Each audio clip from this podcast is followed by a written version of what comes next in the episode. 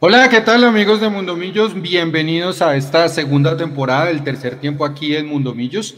Damos las gracias por quedarse con nosotros. Mi nombre es Leandro Melo, así que ya vamos a estar absolutamente todos. Está Mechu, está Edu, también está María Paula, por supuesto que está Juanse. Y en el estudio también nos acompaña eh, Nico Molano, que es el titiritero detrás de todos nosotros.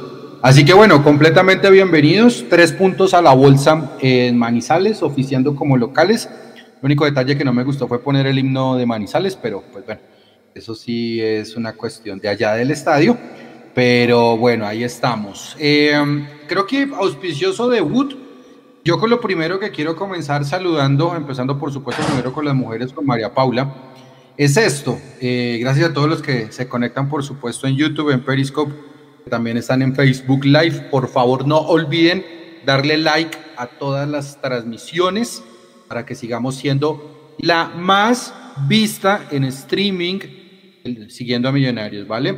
Entonces, María Paula y para todos, la, ni siquiera la primera pregunta es, yo por lo menos lo que rescato de este Millonarios hoy, con 90 minutos, con un partido completamente partido en el sentido eh, de pronto más redundante, es 45 minutos de agarre, 45 minutos de aguante, si se puede decir los finales, pero Millonarios tuvo memoria y eso es muy importante para que el proceso, la idea de Alberto Gamero siga su curso.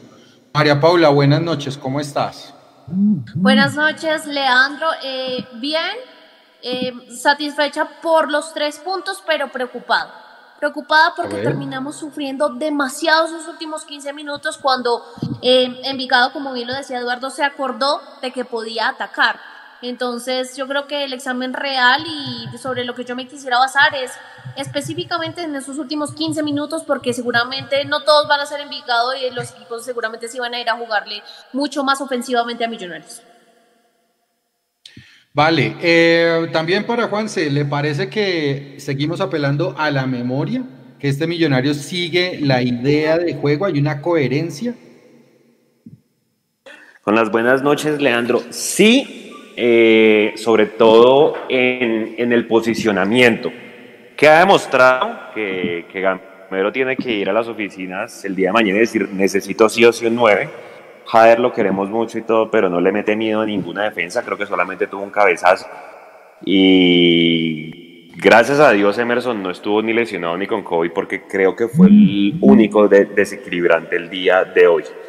Si no son las jugadas de Emerson, creo que son los centros de Perlaza, porque la izquierda no existió en Millonarios, ni con Guerra, ni con Mojica, que entró en el segundo tiempo y fíjese que lo tuvo que sacar antes de que se acabara el partido Alberto Gamero para conservar el 1-0 con las buenas noches. Sí, sí, yo también estoy de acuerdo, pues eso, ese tipo de cambios pues no son anormales en el profesor Gamero, pero sí quedó muy expuesta la banda izquierda. Mechu, ¿cómo le va? ¿Seguimos en modo memoria?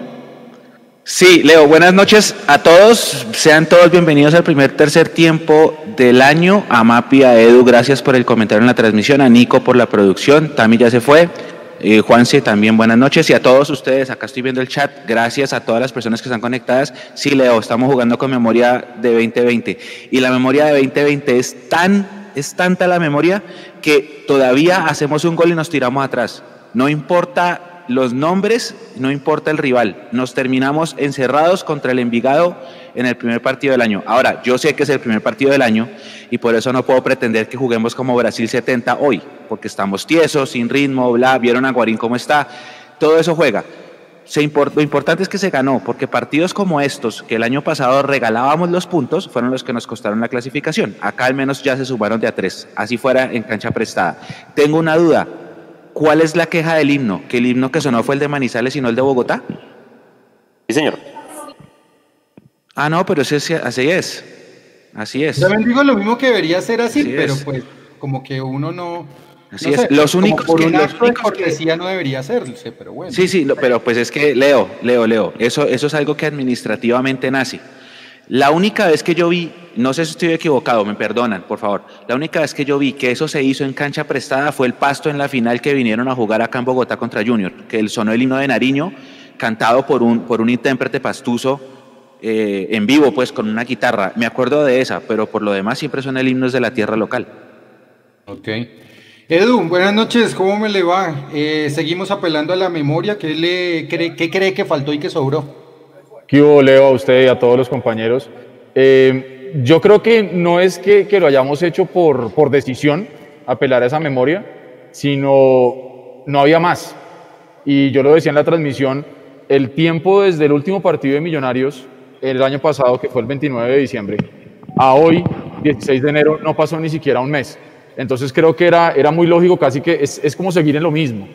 Eh, pero sí creo yo que hoy a Millonarios le faltó mucha decisión y mm, para entender cómo jugarle a un Envigado que no estaba proponiendo nada y le faltó ambición a Millonarios. Porque cuando usted tiene un equipo que sí, que se le enconcha atrás y todo lo que ya sabemos que hacen los, los, equipos que juegan de visitante contra Millonarios, pero yo no vi un Millonario resolutivo y eso me preocupa, porque no es el primer equipo que se, se nos va a parar así. Entonces nosotros tenemos que estar en la capacidad de, si bien cuando Millonarios juega mejor y se ve mejor con un equipo que le propone, Gamero tiene que trabajar mucho en ver cómo romper esos cercos y esos bloques que le ponen los equipos que no permiten jugar. Y creo que sí, esa parte de la memoria, y como decía Mechu, memoria del 2020, yo lo quiero eh, agregar con la visión 2020. Y esa visión 2020 que ustedes saben, el que tiene visión perfecta tiene visión 2020, esa visión 2020 del Millonarios de hoy la vi un poquitico borrosa.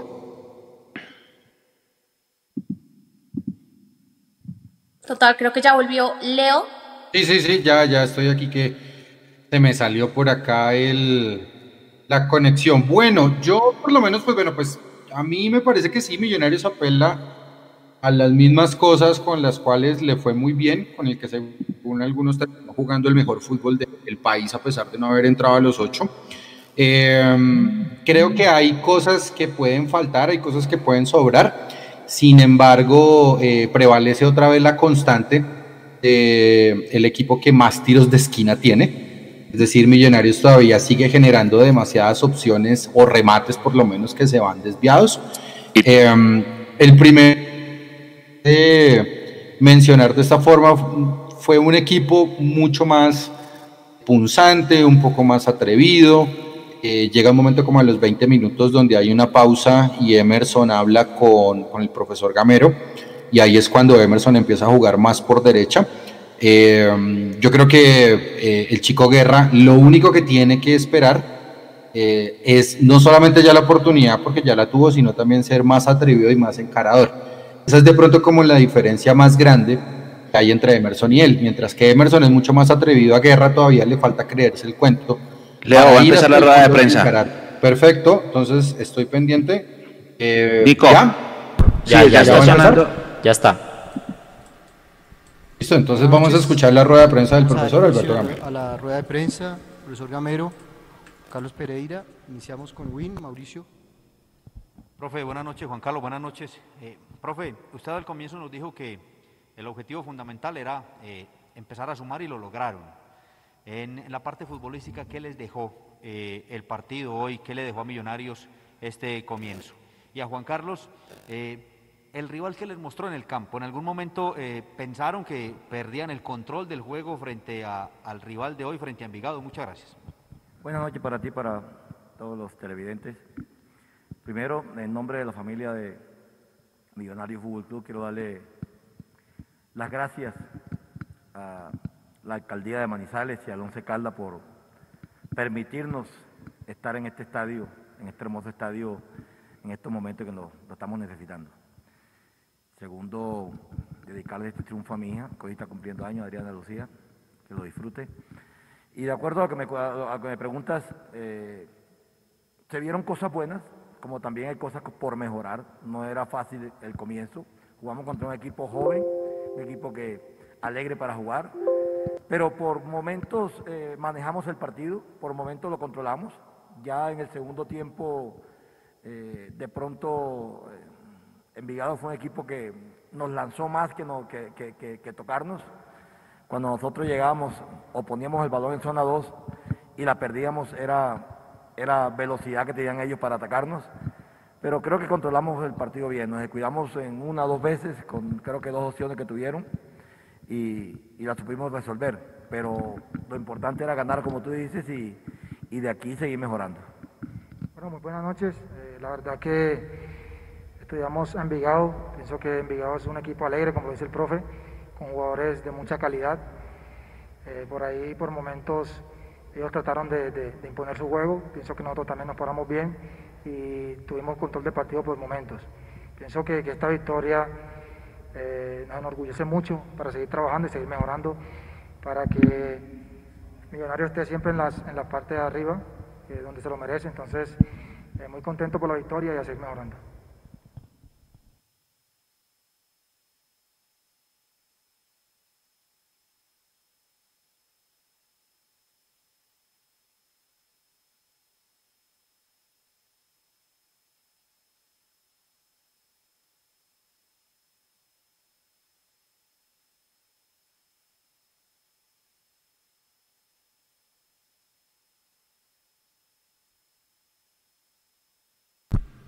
Creo que se cayó el audio en la rueda de prensa. No escucho nada. No, sigue, sigue, sigue, sigue. Yo lo estoy escuchando. Y, están tratando de acoplarse. Mentira, sí, se cayó el audio. Yo les dije a ellos, ya, ya. acoplar? Entrándolos un rato, entrándolos, eh, dándole minutos. De hecho, le envié la pregunta. Me parece que el, primero que entró, que fue Guarín, eh, entró eh, a, darle pausa al equipo, a darle orden al equipo, a que el balón siempre pasara por, él. Y me parece que lo hizo eh, o, hizo lo que nosotros le habíamos pedido. Hizo lo que nosotros es un, un buen debut para, para, nosotros, porque sé que él va a mejorar, él sabe que tiene que mejorar y lo vamos a poner bien.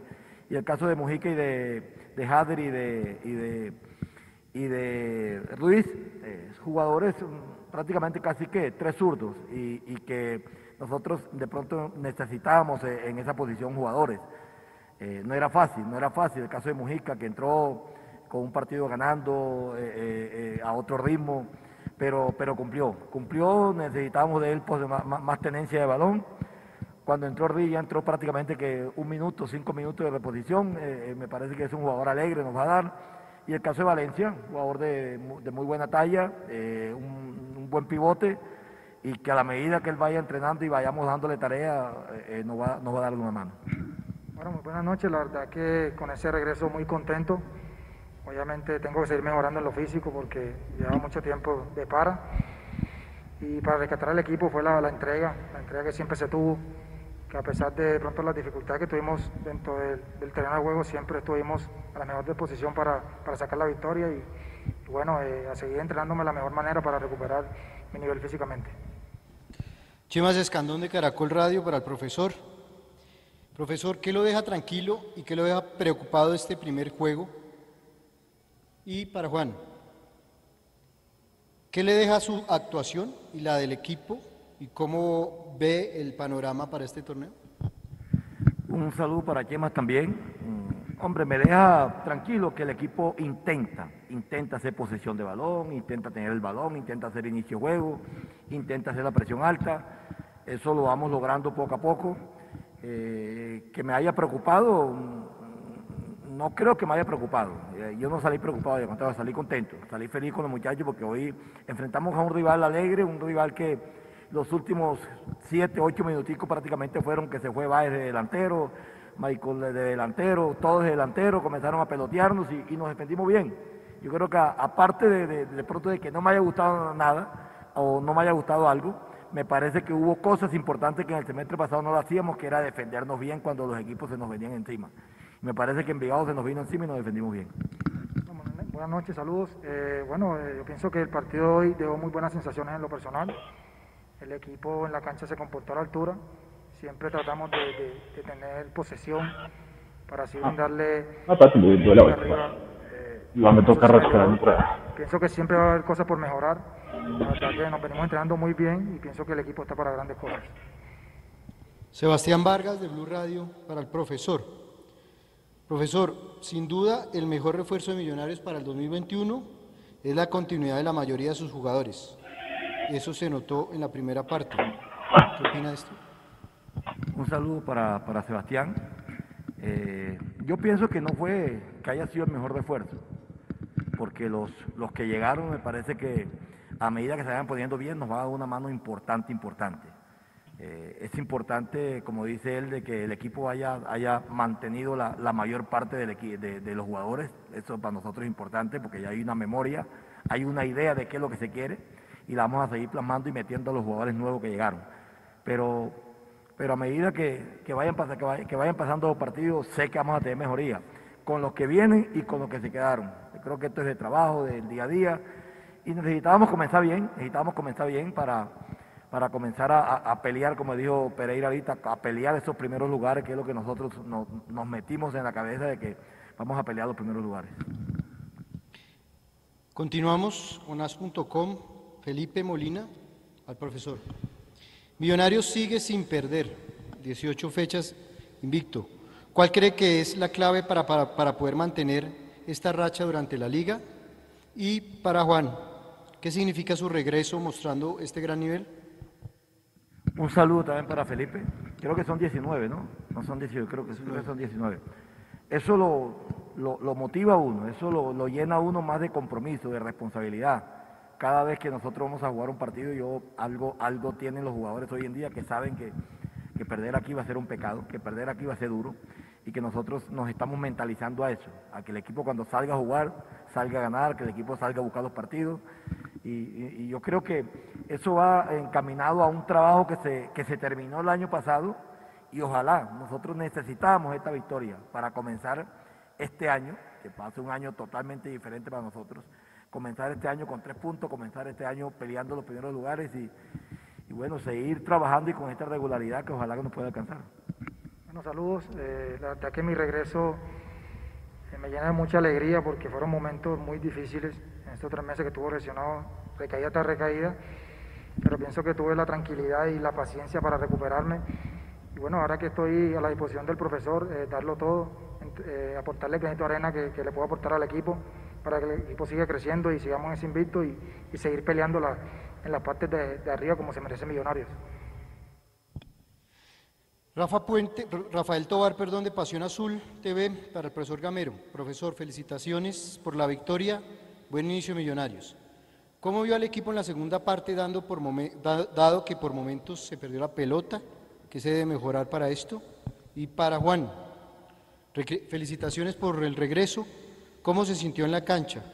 Y vimos eh, a Guarín hablándoles en el inicio, a todos ustedes los jugadores.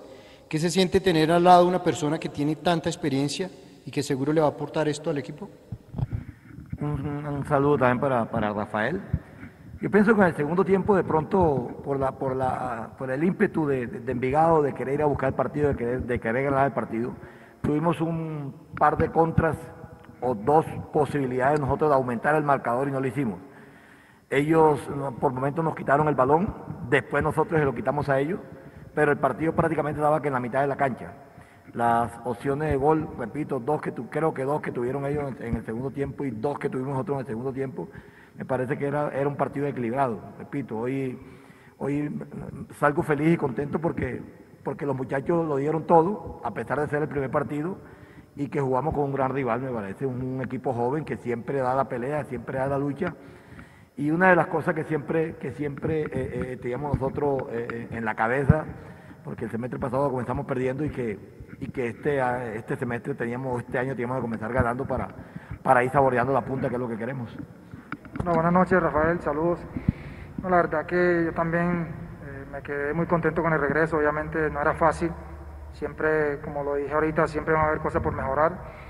Y bueno, tener al lado a Guarín eh, es un orgullo, es un orgullo porque Guarín, obviamente todo el mundo sabe el recorrido que tiene él, jugador de experiencia que nos puede aportar en todos los sentidos al equipo. Y bueno, eh, esto es a seguir mejorando, obviamente el equipo viene es un invito bastante importante, esperemos que, sigamos así porque el equipo viene trabajando y humildemente vamos, estamos haciendo las cosas y con el favor de Dios vamos a conseguir nuestros objetivos que lo tenemos muy claros. Vamos a hacer la última pregunta para el profesor a Cristian Pinzón de caracol.com. Profesor, felicidades por la victoria. ¿Por qué el cambio de Harrison Mojica cuando había ingresado al principio del tiempo? Y Juan, bienvenido de nuevo a las canchas. ¿Qué tanto significa comenzar ganando? Y ¿Realmente se sintieron hoy locales en Manizales? Un saludo para, para Cristian. Hombre, a veces son cambios donde, donde tú los vas a tener, y mucho más para quemar un, para quemar un, para quemar tiempo. Eh, Mujica sale al minuto 45. Me parece que no es una, no es una pregunta adecuada en el momento porque, porque no te cambia nada. Y sin embargo entró Ruiz cuatro minutos y, mostró, yo quería que por lo menos en cuatro, en un minuto me mostrara algo. Y me mostró cosas interesantes. Entonces sé que lo que tengo que, o, sé lo que ellos me pueden dar, eh, el caso de Ruiz y el caso de de Harrison, sé ya lo que, con lo que debí hoy, sé lo que me pueden dar, con una mejoría que le vamos a hacer, pero, pero son cambios de pronto como para, dice uno, para terminar el partido. Hola Cristian, buenas noches, saludos. La verdad que fue un partido bastante interesante donde eh, las cosas nos salieron como queríamos, porque queríamos ganar, obviamente. Entonces, eh, siempre, siempre tratando de entregarlo todo, obviamente feliz por el regreso. Y bueno, eh, que es una semana larga, rival difícil, una plaza difícil. Y bueno, muchas gracias también a, Manizales por abriendo las puertas, nos sentimos de la mejor manera, nos arroparon bien. Y bueno, eh, deseándole siempre que, siga así la cosa, que, si de pronto las cosas no mejoran en el sentido de, la pandemia, pues aquí tenemos una casa que, nos arropó de la mejor manera y pues aquí vamos a estar a la disposición también de ellos. Gracias, profe Juan, gracias a todos.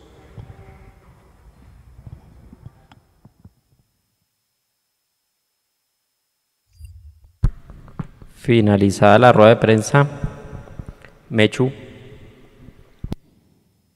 Listo. Bueno, entonces, eh, tal parece que ah, uno tiene que ser del medio 100% embajador para que lo dejen preguntar.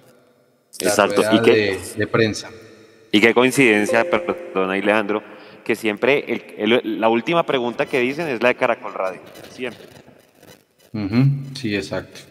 Bueno, baneados, lastimosamente, eh, por, si cualquier cosa, es para que ustedes también como, oyentes de, acá de, de, Mundomillos del tercer tiempo, pues también le digan a las personas de las redes sociales en, Millonarios que, por favor pues dejen preguntar a las, las páginas eh, que son partidarias, más no socias estratégicas de ellos, eso sí es importante, ¿no? Cualquier cosa, la pregunta de Juanse, pues que cómo sintió, cómo había sentido el, equipo en la parte física y que si siente que hace falta un delantero. Pero bueno, lastimosamente no llegamos allá. Em, conclusión de, por lo menos mía, de la rueda de prensa con respecto del profe Gamero. Que él se va muy contento, se va muy motivado. Obviamente es mejor corregir ganando. Eso por lo menos llena de aire la camiseta. Puede que nos hayamos complicado y demás porque él describió al Envigado como un equipo alegre, entonces eso hace que Millonarios sea eh, ganador. Eh, llama también la atención, diga que entró Freddy Guarín, del que ya vamos a hablar un poquitico más adelante, para darle orden y pausa a Millonarios. Pero pues ahí sí, yo digo, está bien darle orden y pausa, pero apenas con un 1-0 abajo, eso es algo que, yo me pregunto. Y mm, dime. No, termina que quiero complementar algo que eso que acabas de decir. y, yo por lo menos veo también eh, Juan Carlos Pereira, para mí el mejor jugador del día de hoy. Sí, goles son amores, pero se irían ustedes de para atrás y les digo que el gol de Millonarios debe ser autogol. Eso ya lo vamos a discutir ahorita más adelante. Eh, creo que Juan Carlos Pereira para mí fue el jugador del partido hoy de Millonarios.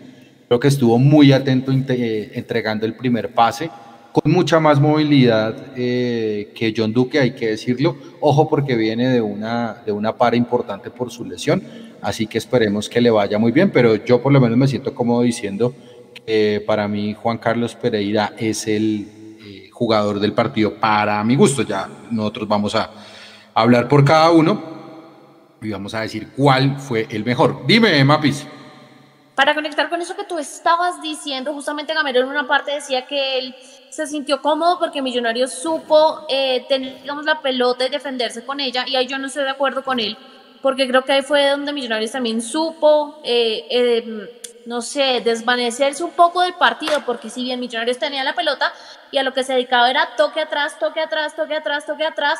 A mí me parece que esa tendencia se tiene que capitalizar en ataques y si se puede en goles. Millonarios tenía esa pelota, tocó, llegué a contar unos 20 pases y jamás fue capaz de rematarle al área de Envigado y en ese segundo tiempo sí que nos faltó remate. Entonces ahí yo esperaría un poco más de autocrítica porque sí, bueno, está bien tener la pelota, el rival no te hace daño, pero hay que saber capitalizar esa tendencia de la pelota. No puede ser que siempre estemos tocando y tocando y tocando y tocando hacia atrás. Ese punto a mí no me gustó para nada. Y respecto al, par, al jugador del partido, yo difiero contigo, para mí no fue Pereira, para mí todavía le falta para volver al nivel en el que él estaba, si bien no lo hizo mal, yo creo que tardó en entrar un poco al partido, terminó bien, pero no para mí, como tú dices, siendo el jugador del partido, mi jugador del partido fue Emerson, más allá de si fue el gol de él o no fue el gol de él, fue el jugador más incisivo en la parte de ataque de Millonarios, el que más nos puso a jugar, el que más corría, el que más intentaba rematar, que después de todo es lo que marca la diferencia en un partido de fútbol. Entonces yo me voy con Emerson como figura del partido, independientemente de que le den o no le den el gol.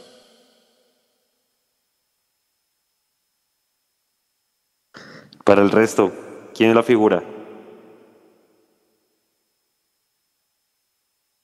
No, pues para mí yo, yo, yo. Ah. Dale mecho, dale mecho. No, no, no, estaba diciendo Emerson, Emerson, la figura es Emerson. Eh, todos los centros de Millonarios fueron por Emerson. El cabezazo de Guerra, el cabezazo de Hader, el de Chicho, todo nació por Emerson. No fue solamente por el gol, sino que la única arma ofensiva que tuvo Millonarios en el partido fue Emerson.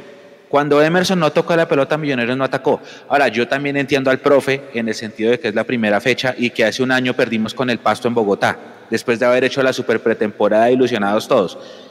Es diferente momento, ahora sí estamos llenos de una base de canteranos, hace un año estábamos llenos de una base de no canteranos. La vida da la vuelta, te cambia el discurso y al menos hoy empiezas ganando en cancha prestada. Pero la figura sí es Emerson. Si Emerson no atacaba la pelota, Millonarios no atacó. Y en el segundo tiempo, ojo, porque es que el profe dice que en el segundo tiempo fue mano a mano, no.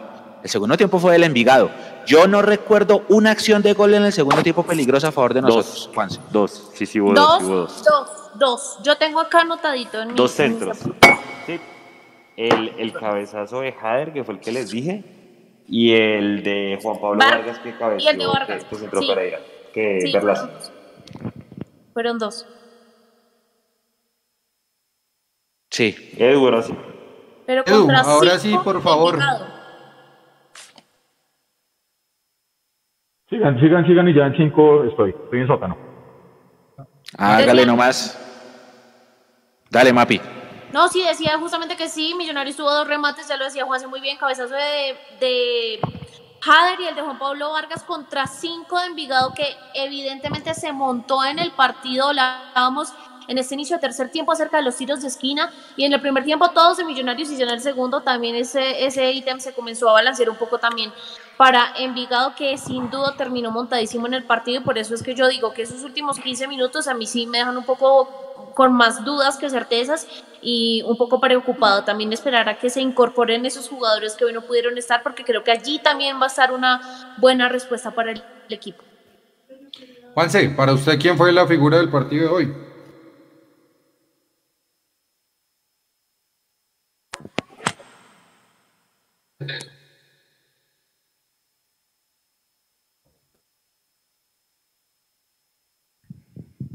Juanse.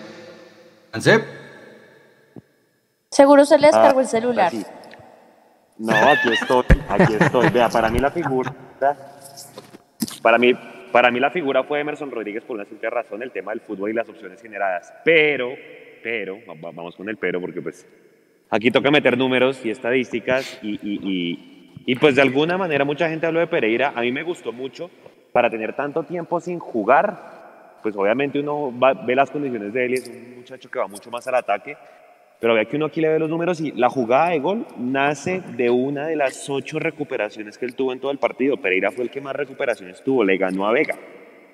Entonces, si bien no fue el partido más vistoso, creo que respondió bien, sobre todo en marca. Me gustó mucho más, obviamente, el primer tiempo, pero sí, definitivamente la figura es Emerson Rodríguez, que es el que mejor viene, digamos, de, de la liguilla y hoy, y hoy lo ha demostrado. Fíjese que de alguna manera reemplaza, entre comillas, la ausencia de McAllister. Obviamente uno entiende que McAllister le da mucho más juego por, por el centro Millonarios, porque vea que todas las llegadas que tuvimos hoy fueron por los costados. y creo que todas, María Paula me corrige, pero todas fueron por la derecha, ¿cierto?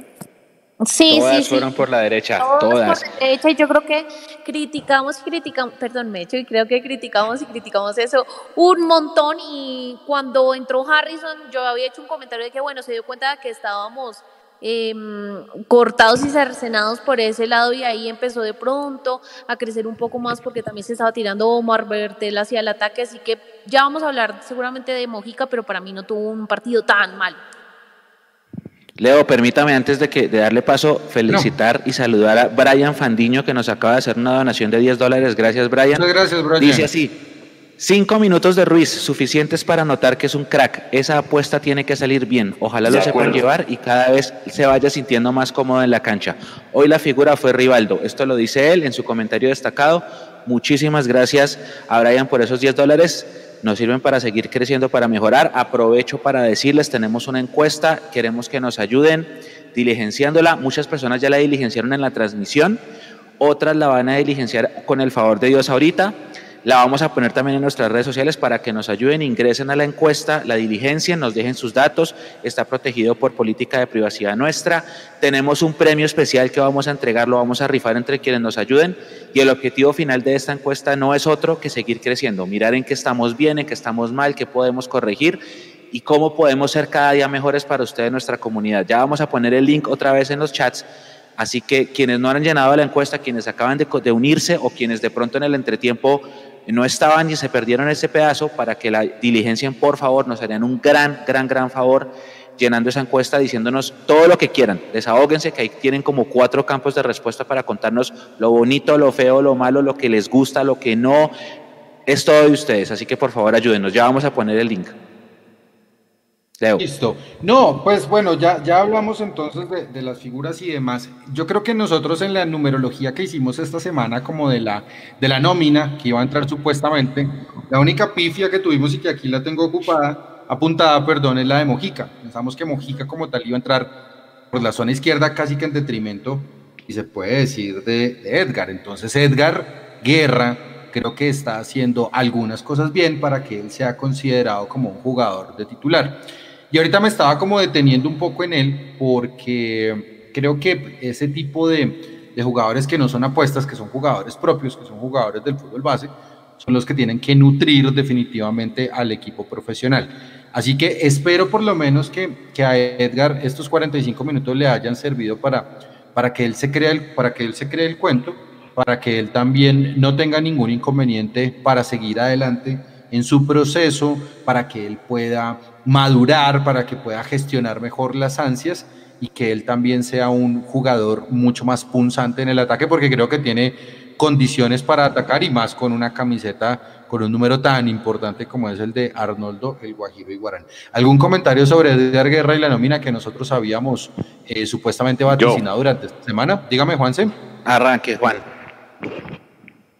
Yo sentí que a Guerra lo ablandaron. En esa falta que le da la primera amarilla al Envigado, ahí sentí que lo ablandaron y como que se echó un poquito para atrás. Ok. ¿Un otro comentario de Edgar Guerra, muchachos? Sí, yo, yo, yo.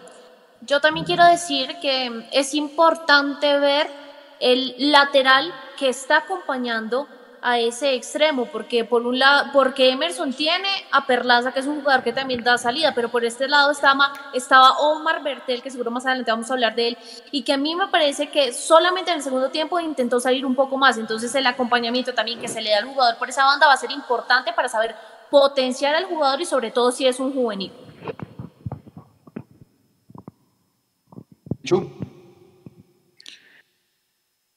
Somos demasiado maca dependientes y me estoy devolviendo en el tiempo a septiembre, octubre, noviembre, puede ser.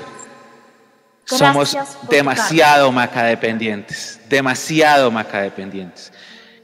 Y se siente la ausencia de Maca, porque no lo vamos a negar, pero también se siente o se sintió hoy, porque pues es el primer partido, eh, un desbalanceo excesivo de nuestra forma de atacar hacia el lado derecho del campo. Desbalanceo, se llama la palabra Leandro. Ok.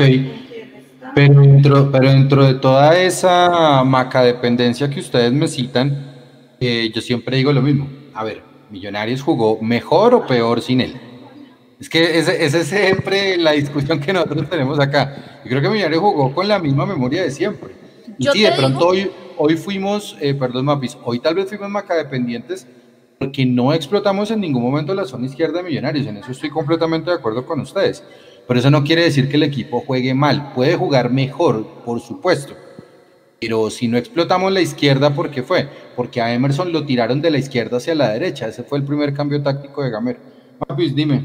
Pero es que a eso voy yo con el, con el tema del acompañamiento al jugador. Con un McAllister seguramente se habría potenciado mucho más el jugador Gas Guerra porque había tenido un socio allí. Muchas veces veíamos al Chicho tirado por la derecha también, siendo un socio para Emerson. Entonces a eso voy con las sociedades. Y si tú dices, jugó peor, jugó mejor, tú me estás dando la respuesta. Estás diciendo que se generó menos por izquierda, entonces jugó peor. Porque con McAllister se genera más.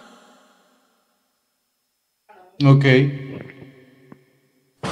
Pero bueno, pues eso sí ya queda para, para gustos y para disgustos y demás. Eh, Hablemos de Chicho. Sí, sí, oiga, buena, cuénteme, ¿cómo fueron los números hoy de Chicho Juanse? ¿Cómo lo vieron ustedes antes de darse Yo, yo a Chicho hoy, el día de hoy lo vi eh, desconectado un poco en la, en la función que él tenía, pero no quiere decir que haya jugado mal eh, tuvo muchos encontrones con, con, Emerson, sobre todo jugando hacia el flanco derecho. Eh, por el lado izquierdo no tuvo acompañamiento. Entonces, al tratar de jugar de media punta, eh, faltó como tal, como, como esa punzada, ese remate desde fuera del área, aunque bueno, Envigado tampoco le dio mucho espacio a Millonarios para rematar desde fuera del área.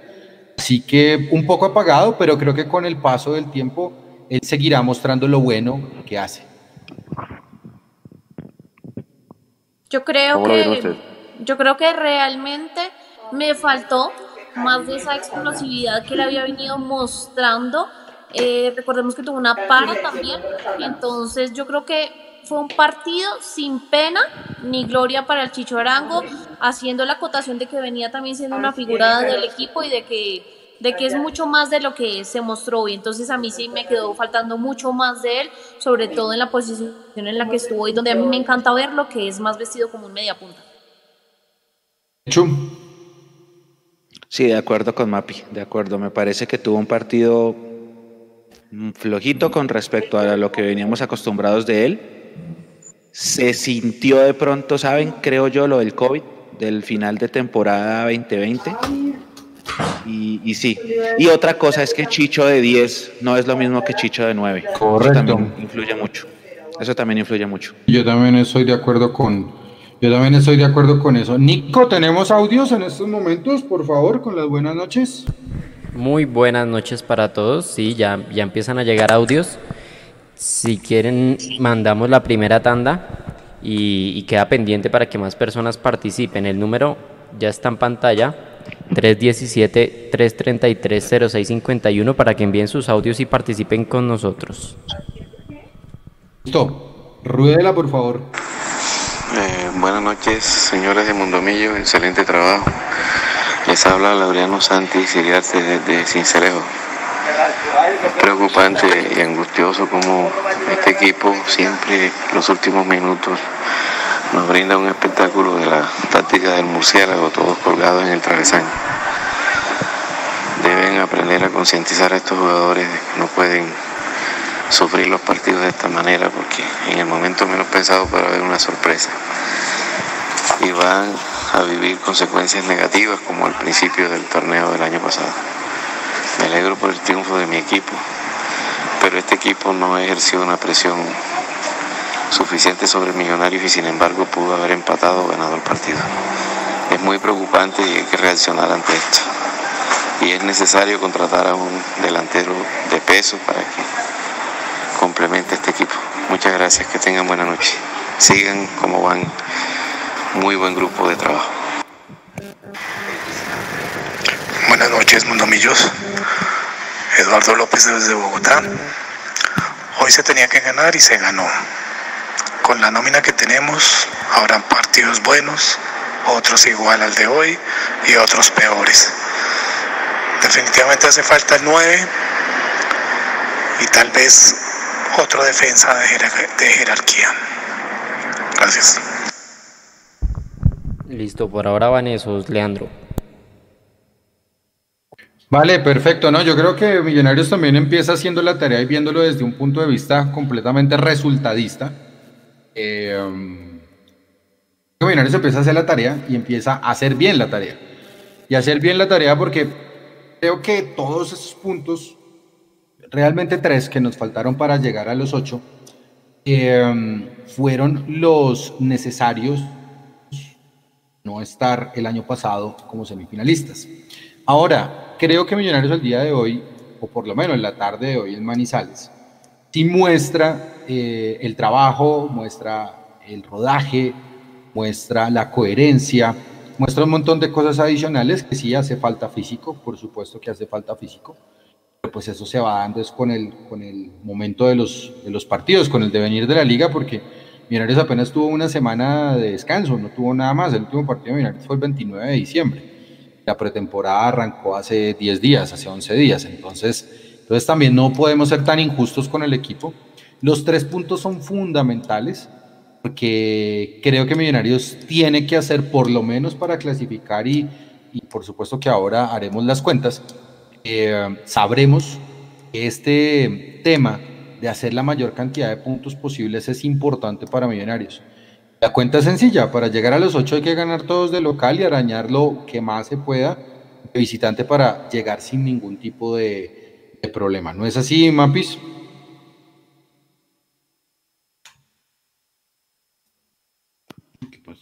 Estás en mute. Sí, perdónenme ya. Ese es el problema que hemos tenido últimamente, es que nuestros arranques han sido malos. No te rías, tú no te rías. Los arranques han sido malos de Millonarios, terminamos empatando eh, con rivales que sobre el papel uno tendría que ganarles, entonces hay que asegurar esa primera mitad donde el calendario está flexible si ustedes lo quieren sin desmeritar en ningún rival, entonces hay que asegurar esos puntos. Y ya que tú dices, Leandro, de local, yo creo que vamos a estar jugando de local en Manizales por unas buenas fechas más, porque hasta que acá en Bogotá esta alerta roja no baje, no vamos a poder usar el campín. Ya estoy. ¿Qué hubo, Edu? ¿Qué hubo, Edu? Yo también. Bueno, estaba... Cámara, Juanse, la cámara. Estaba organizando cosas. Eh, respondo rápido lo que han venido hablando. Para mí la figura también fue Emerson. Eh, sin desconocer lo que hizo Pereira, en especial por la larga para de la que venía me pareció importante. Mm, queda uno con ese sinsabor amargo, como diría el filósofo del fútbol Bedoya, ¿se acuerdan? Eh, tono, se fue Totono Totono, totono, perdón. Eh, Ustedes se acuerdan eh, las declaraciones del presidente Camacho, ¿no? Eh, salió a decir, si mal no recuerdo fue el 3 de enero, vamos a ver si nos alcanza, o esperemos que nos alcance. Pues, hombre, hoy alcanzó para ganarle un Envigado que claramente no va a ser finalista y que claramente no va a pelear título. La pregunta es si nos va a alcanzar contra un Junior, contra un Nacional, contra un América, contra un Santa Fe, eh, o contra un equipo, cualquiera que no haya mencionado yo acá, que llegue a jugar con Millonarios en un mejor momento o con mejores capacidades individuales. Que el, colectivo se construya a partir de lo individual. Creo que Millonarios hoy eh, me pareció que tuvo miedo y no entiendo de qué. Lo hablábamos con María en la transmisión. El primer tiempo fue un Millonarios que dominó el partido, pero es que no estaba dominando a, como dice Mecho, a Brasil 70. Estábamos dominando un Envigado que no quiso jugar. Y en el segundo tiempo, cuando Envigado medianamente después de la charla técnica, seguramente el técnico les, debió decir, hey, este deporte es de meter el gol en, el arco de al frente y ustedes no están haciendo nada, salgan a apretar un poquito. Y Envigado salió a apretar un poquito y nos complicó. Y nos complicó tanto que hizo que nos echáramos de para atrás. Y lo decíamos con María Paula, Dios no lo quiera, terminemos sufriendo el partido y terminamos sufriendo el partido. Entonces tuvimos memoria desde de 2020 porque hasta en eso nos repetimos y fue en el sufrimiento en la última parte del partido. Valoro los tres puntos, ya, es decir, eso está bien, pero a mí sí me gustaría que algún día nosotros pudiéramos terminar analizando y conversando algo más que el resultado. No digo que no lo hagamos nosotros acá, me refiero a que el equipo nos permita tener suficiente carne de análisis para hablar de buen juego, de colectivo y no simplemente terminar uno como hincha diciendo, listo, ganamos, tres puntos, ya está, era lo que tocaba. Millonarios siempre va a tener la obligación de ganar. Ahora, bonito sería que nos alcance para jugar un poquitico mejor. Oiga, Edu, usted acaba de tocar un punto muy chévere porque si a mí me preguntan, yo soy de la escuela romántica que, cree que la mejor defensa es con la pelota en los pies y sobre todo un equipo de los pergaminos nuestros. Así solo tengamos dos títulos en 30 años, porque es que seguramente ahorita empiezan a decir lo mismo. Pero aún con todo y eso, Millonarios debería defenderse mejor con la pelota en los pies que metido atrás.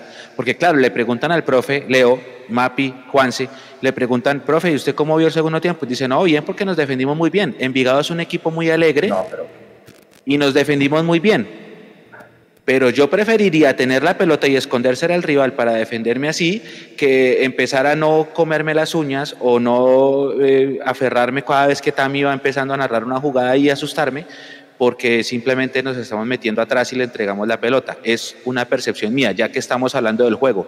A mí no me gusta meter un 1-0 y defenderme atrás, y menos de local. Así estamos jugando de locales en el Metropolitano pero no me gusta. Es una política personal mía. Seguramente habrán adeptos y habrá detractores, seguramente, pero no lo comparto. No comparto eso de echarnos atrás y menos contra equipos chicos y menos eh, poniendo en hipoteca un 1-0 que, que de pronto es corto. Y sabe qué, Mechu, agréguele otra cosa. Echarnos para atrás con un equipo que tampoco es que hubiera sido una máquina de generar fútbol y una máquina de poner a, Juan Moreno a volar de palo a palo. Y no nos vimos bien reitero. Y que cuando lo puso a volar, el palo. Exacto, exacto. Es que si usted se pone a mirar casi que las, las, las oportunidades claras de gol, las más claras no fueron de nosotros. La más clara es la del palo. Y esa no fue nuestra. Tuvimos la, la del gol, que como bien mencionaba Leandro, eh, hay que revisar. Nosotros también lo decíamos al, cierre de la transmisión. Si, si, se lo dieron a Emerson o se lo dieron a o fue autogol, para mí también yo coincido es autogol Em, y el resto para de contar. Si acaso las dos que mencionamos empezando hace un tiempo que no fueron tampoco opciones clarísimas de gol de Millonarios. Entonces la pregunta es, ¿qué va a pasar cuando nos enfrentemos con un toro más bravo? ¿Cómo va a estar la corrida ahí? ¿Nos va a alcanzar? Sí, ahora hay que... Sí, sí, pero... ¿Será que nos alcanza para, para enfrentar a... Póngale, póngale, Edu, que la primera prueba grande es el partido con Medellín. Ni siquiera contra Once Caldas, el de Medellín, para mí Habrá gente que diga que el partido de Once Caldas, pues por lo que pasó, el último equipo que nos ganó en Liga es el Once Caldas, pero la prueba reina es Medellín. De aquí a Medellín pasarán, me creo que ellos son tres semanas, si no estoy mal. Tres semanas influye el ritmo de competencia, es más preparación, son más entrenamientos, los jugadores van a estar menos tiesos. Yo espero que Guarín esté menos pesadito, aunque no tengo autoridad moral para hablar nada de esto, porque yo también estoy hecho un cerdo, pero eh, me imagino yo que con el paso de los días eh, el equipo va a, tener más consistencia física, más consistencia futbolística y podremos juzgarlo de pronto un poquito mejor. El primer partido generalmente siempre es así, es, eh, equipos tiesos, se siente la pretemporada. Creo que este año es más especial porque la pretemporada es más corta y es atípica. Entonces creo que el partido sí corresponde a lo que uno siempre espera de una semana uno. Es partidos lentos, partidos parados, partidos eh, si se quiere, aburridos, pero es normal porque los equipos recién apenas se están soltando. Entonces, es por eso también, es por ese lado hay que, hay que verlo también. Es normal, pero hay que ganar. Sí, sí, ah, no, claro, claro. ¿Usted, usted se acuerda el partido, el, el primer partido de las artes? El primer partido de las artes fue un bodrio contra Real Cartagena, ganamos 1-0, gol de Villagra, el, el, día este que este peladito de Giraldo debuta y se hace expulsar a los 10 segundos, ese partido eh, julio después de Mundial. No, no, no, mentira, después de Mundial no. Un año después de Mundial se acaba de ir pues, Después de Copa América, creo que fue. Después de Copa América, sí, señor. Eh, entonces, como que estaba esa tusa futbolera por selección, eh, de, día gris, como 3.000 personas en el estadio nomás. Generalmente los primeros partidos son así, son, son bodrios. Este también, este, no vamos a decir acá que fue fútbol champán, no. Pero lo importante sí era ganarlo. Oh. Sí, no, a ver, yo, yo lo que voy por, a ver, a mí no, en estos momentos no, no me interesa saber, no tanto porque lo digan ustedes, sino que es que en el primer partido, debut, en casa, pero oficiando como visitante, pues hay que ganar. Ahora, es completamente probable Millonarios también hubiera empatado el partido, porque si no hubiera sido por el palo de este chico de Envigado, pues entonces también eh, estaríamos hablando cosas completamente diferentes de por qué no llegó a la marca, qué fue lo que pasó en el centro por la derecha que no estaba eh, Perlaza y un montón de cosas adicionales. Porque Juanito pues sí despeja, pero, pero el, el, balón que queda en el palo, es decir, estaba para rematar el de Michael Nike Gómez. Entonces ese tipo de cosas son para, para revisar ahora. El paso del tiempo y más allá de los partidos, incluido el partido con el Medellín, el paso del tiempo es el que le va a marcar el partido a, a Millonarios. ¿A qué voy con eso? Porque yo creo que en este momento si se pudo es como el primer partido de pretemporada de una liga que juega Millonarios. Es decir, hoy es importante fijarnos en el resultado, sí, pero también es importante que los jugadores apenas tienen 10 o 12 días de, eh, acoplación, de, acoplamiento perdón, físico. Y a eso voy con el caso de Freddy Guarín. ¿Estamos listos todos para eso?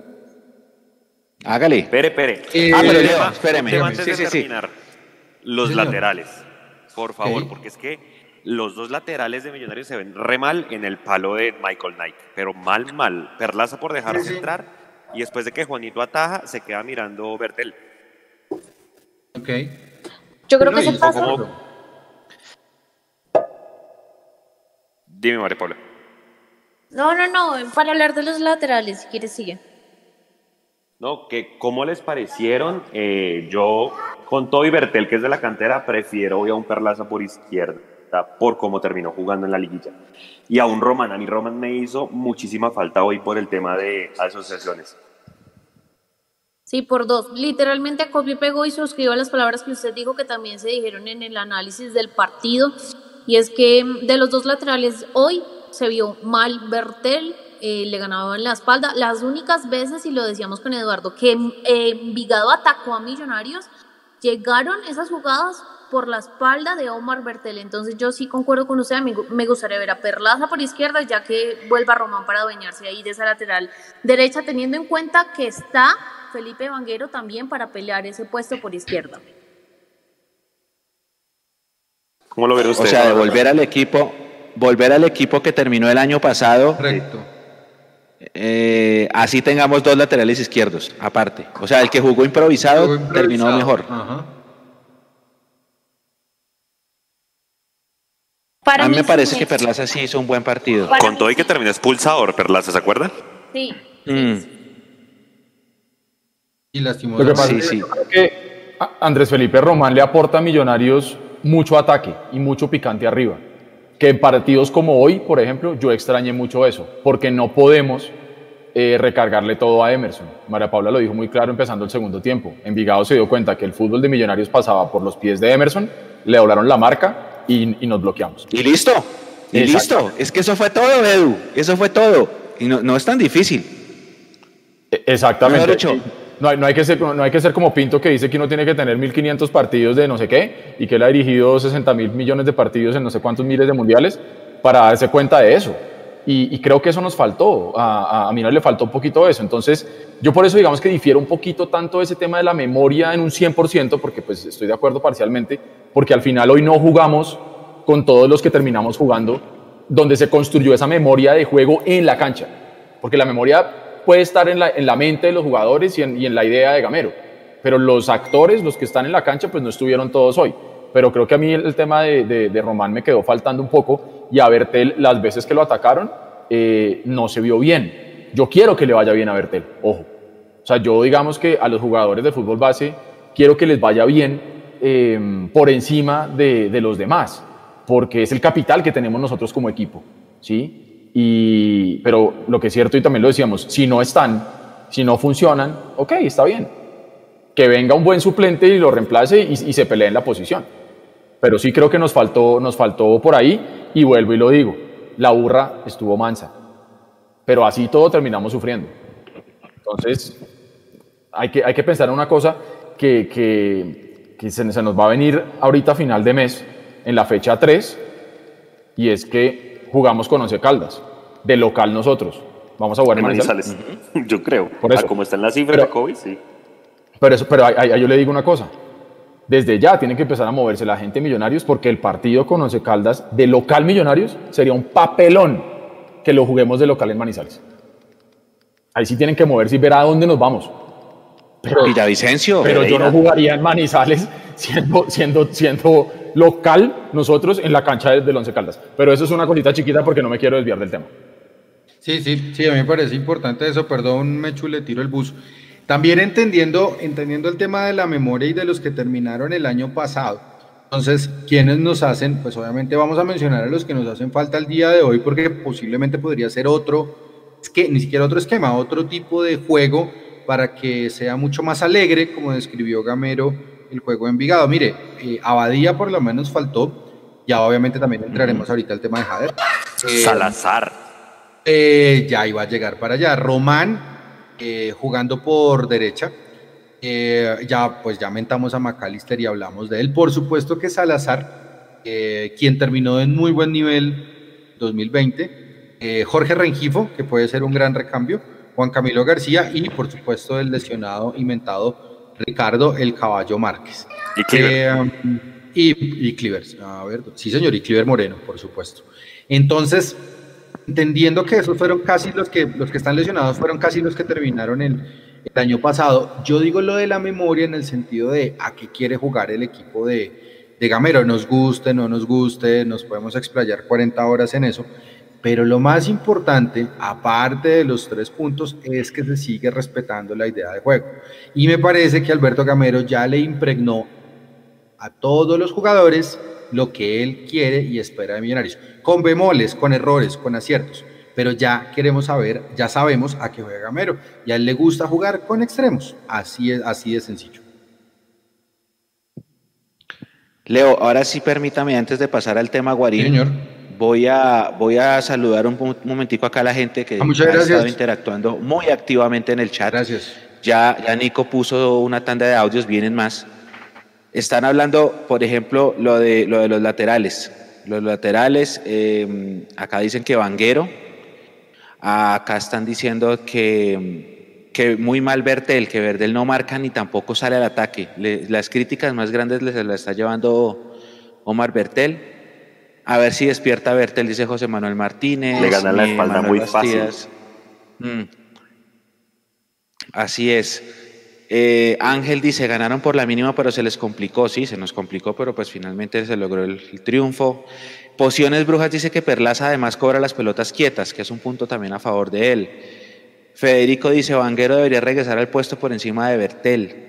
Gerson Hernández, Bertel no marca ni ataca, parece, parece que no sabe parar un balón.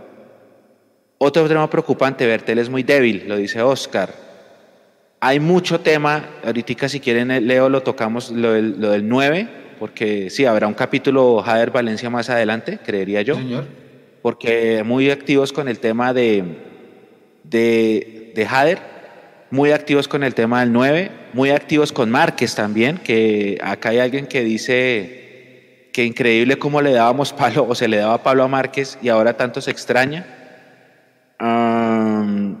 están diciendo que sí, que Villavicencio sí, que por favor vayamos a jugar a Villavicencio.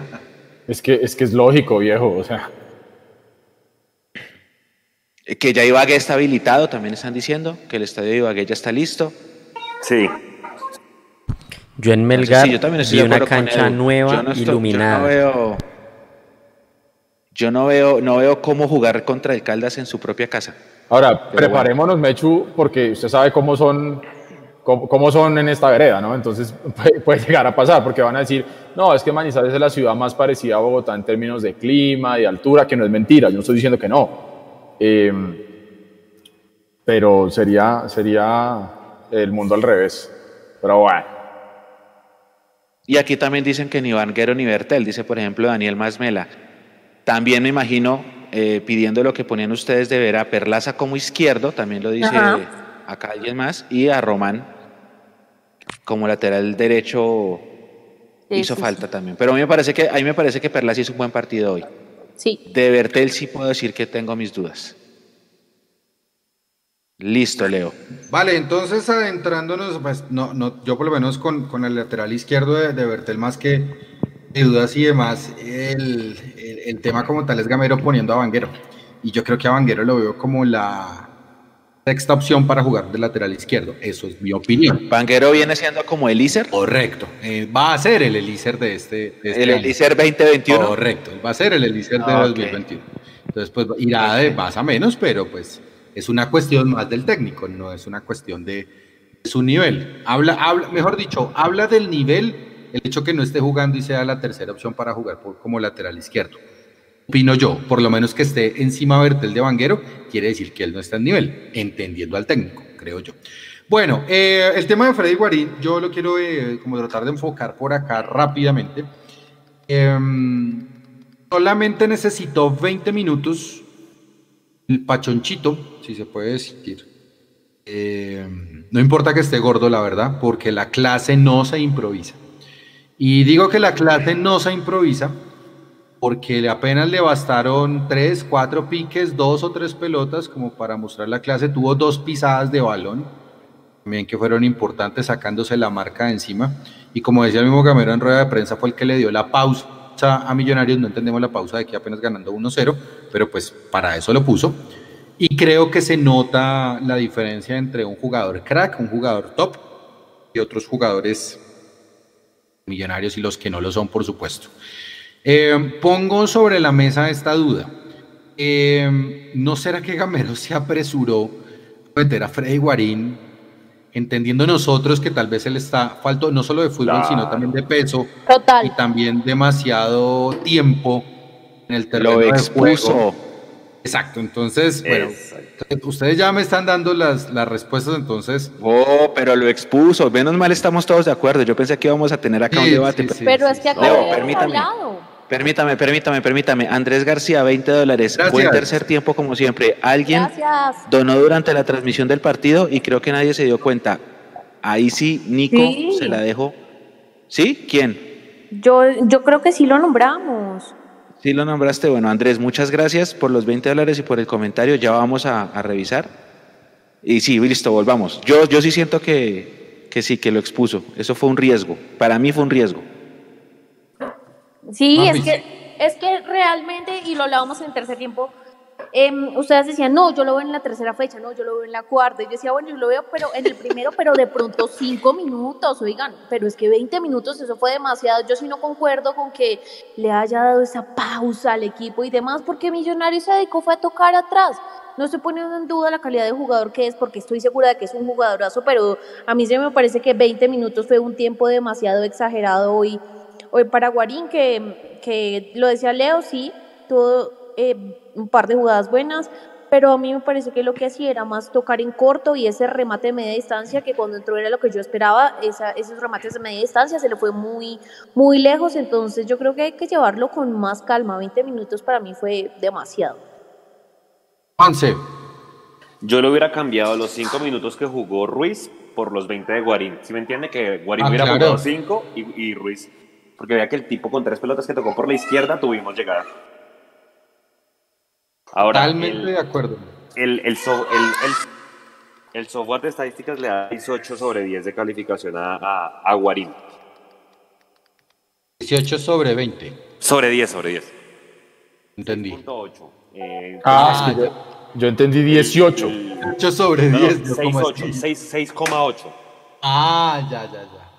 Entregó bien el 90% de los pases, eh, ganó como cuatro duelos y tuvo solamente un centro que intentó hacer a Chicho. Y ahí es donde yo me di cuenta, estamos muy bajos de nuevo. O sea, no hay nadie arriba que le coja un centro con un jugador de Millos. Y un remate también, ¿no? Un remate desviado. Desviado. Un remate desviado. Eh, Edu, Cuéntemelo todo. ¿qué opinas? Voy a Guarín. Estaba viendo el tema de las encuestas, ya estamos llegando a 200. Vamos en 198 en personas que ya bien. han Ay, respondido. gracias, gracias. Han respondido nuestra. Y- y- nuestra Edu, y gracias a la gente que nos hizo la transmisión más vista otra vez. Em- Empezamos como terminamos 2020 en el number one. Gracias a todos, de verdad. Qué bien. Gracias, gracias, gracias a Qué bien, todos. muchas gracias por eso. Síganos apoyando. Ahí, va- ahí ponemos más, eh, ahí ponemos más, eh, más, más veces el link para que lo sigan, para que lo sigan llenando. Solamente una recomendación ahí para que nos reamos un poco. Cuando uno pregunta país, uno pone el país, no pone la ciudad. bueno, solamente digo eso. País, Colombia, Estados Unidos. Kennedy y Bogotá no es un país. Pero bueno. Es Bogotá, perro. Bueno, eh, tema Guarín. Eh, yo no estaba esperando que jugara hoy, la verdad. Eh, pero creo que de alguna u otra manera, yo no sé si, si no puede llegar a pensar mal y sea como, hombre, eh, lo trajimos, tanto que jodimos, tanto ruido que hicimos, mándelo a la cancha y póngalo ahí un ratico, así sea, pues como para que la gente se calme y no, no friegue. Para que la gente no empiece a decir, uy, si ve, lo trajeron y ni siquiera lo pusieron. ¿Se no imagina jugó, con público? Y es, que, y es que está muy mal de forma y no sé qué. Hay que darle tiempo, se sabía. Hay que darle tiempo. Yo eh, valoro la llegada de Guarín.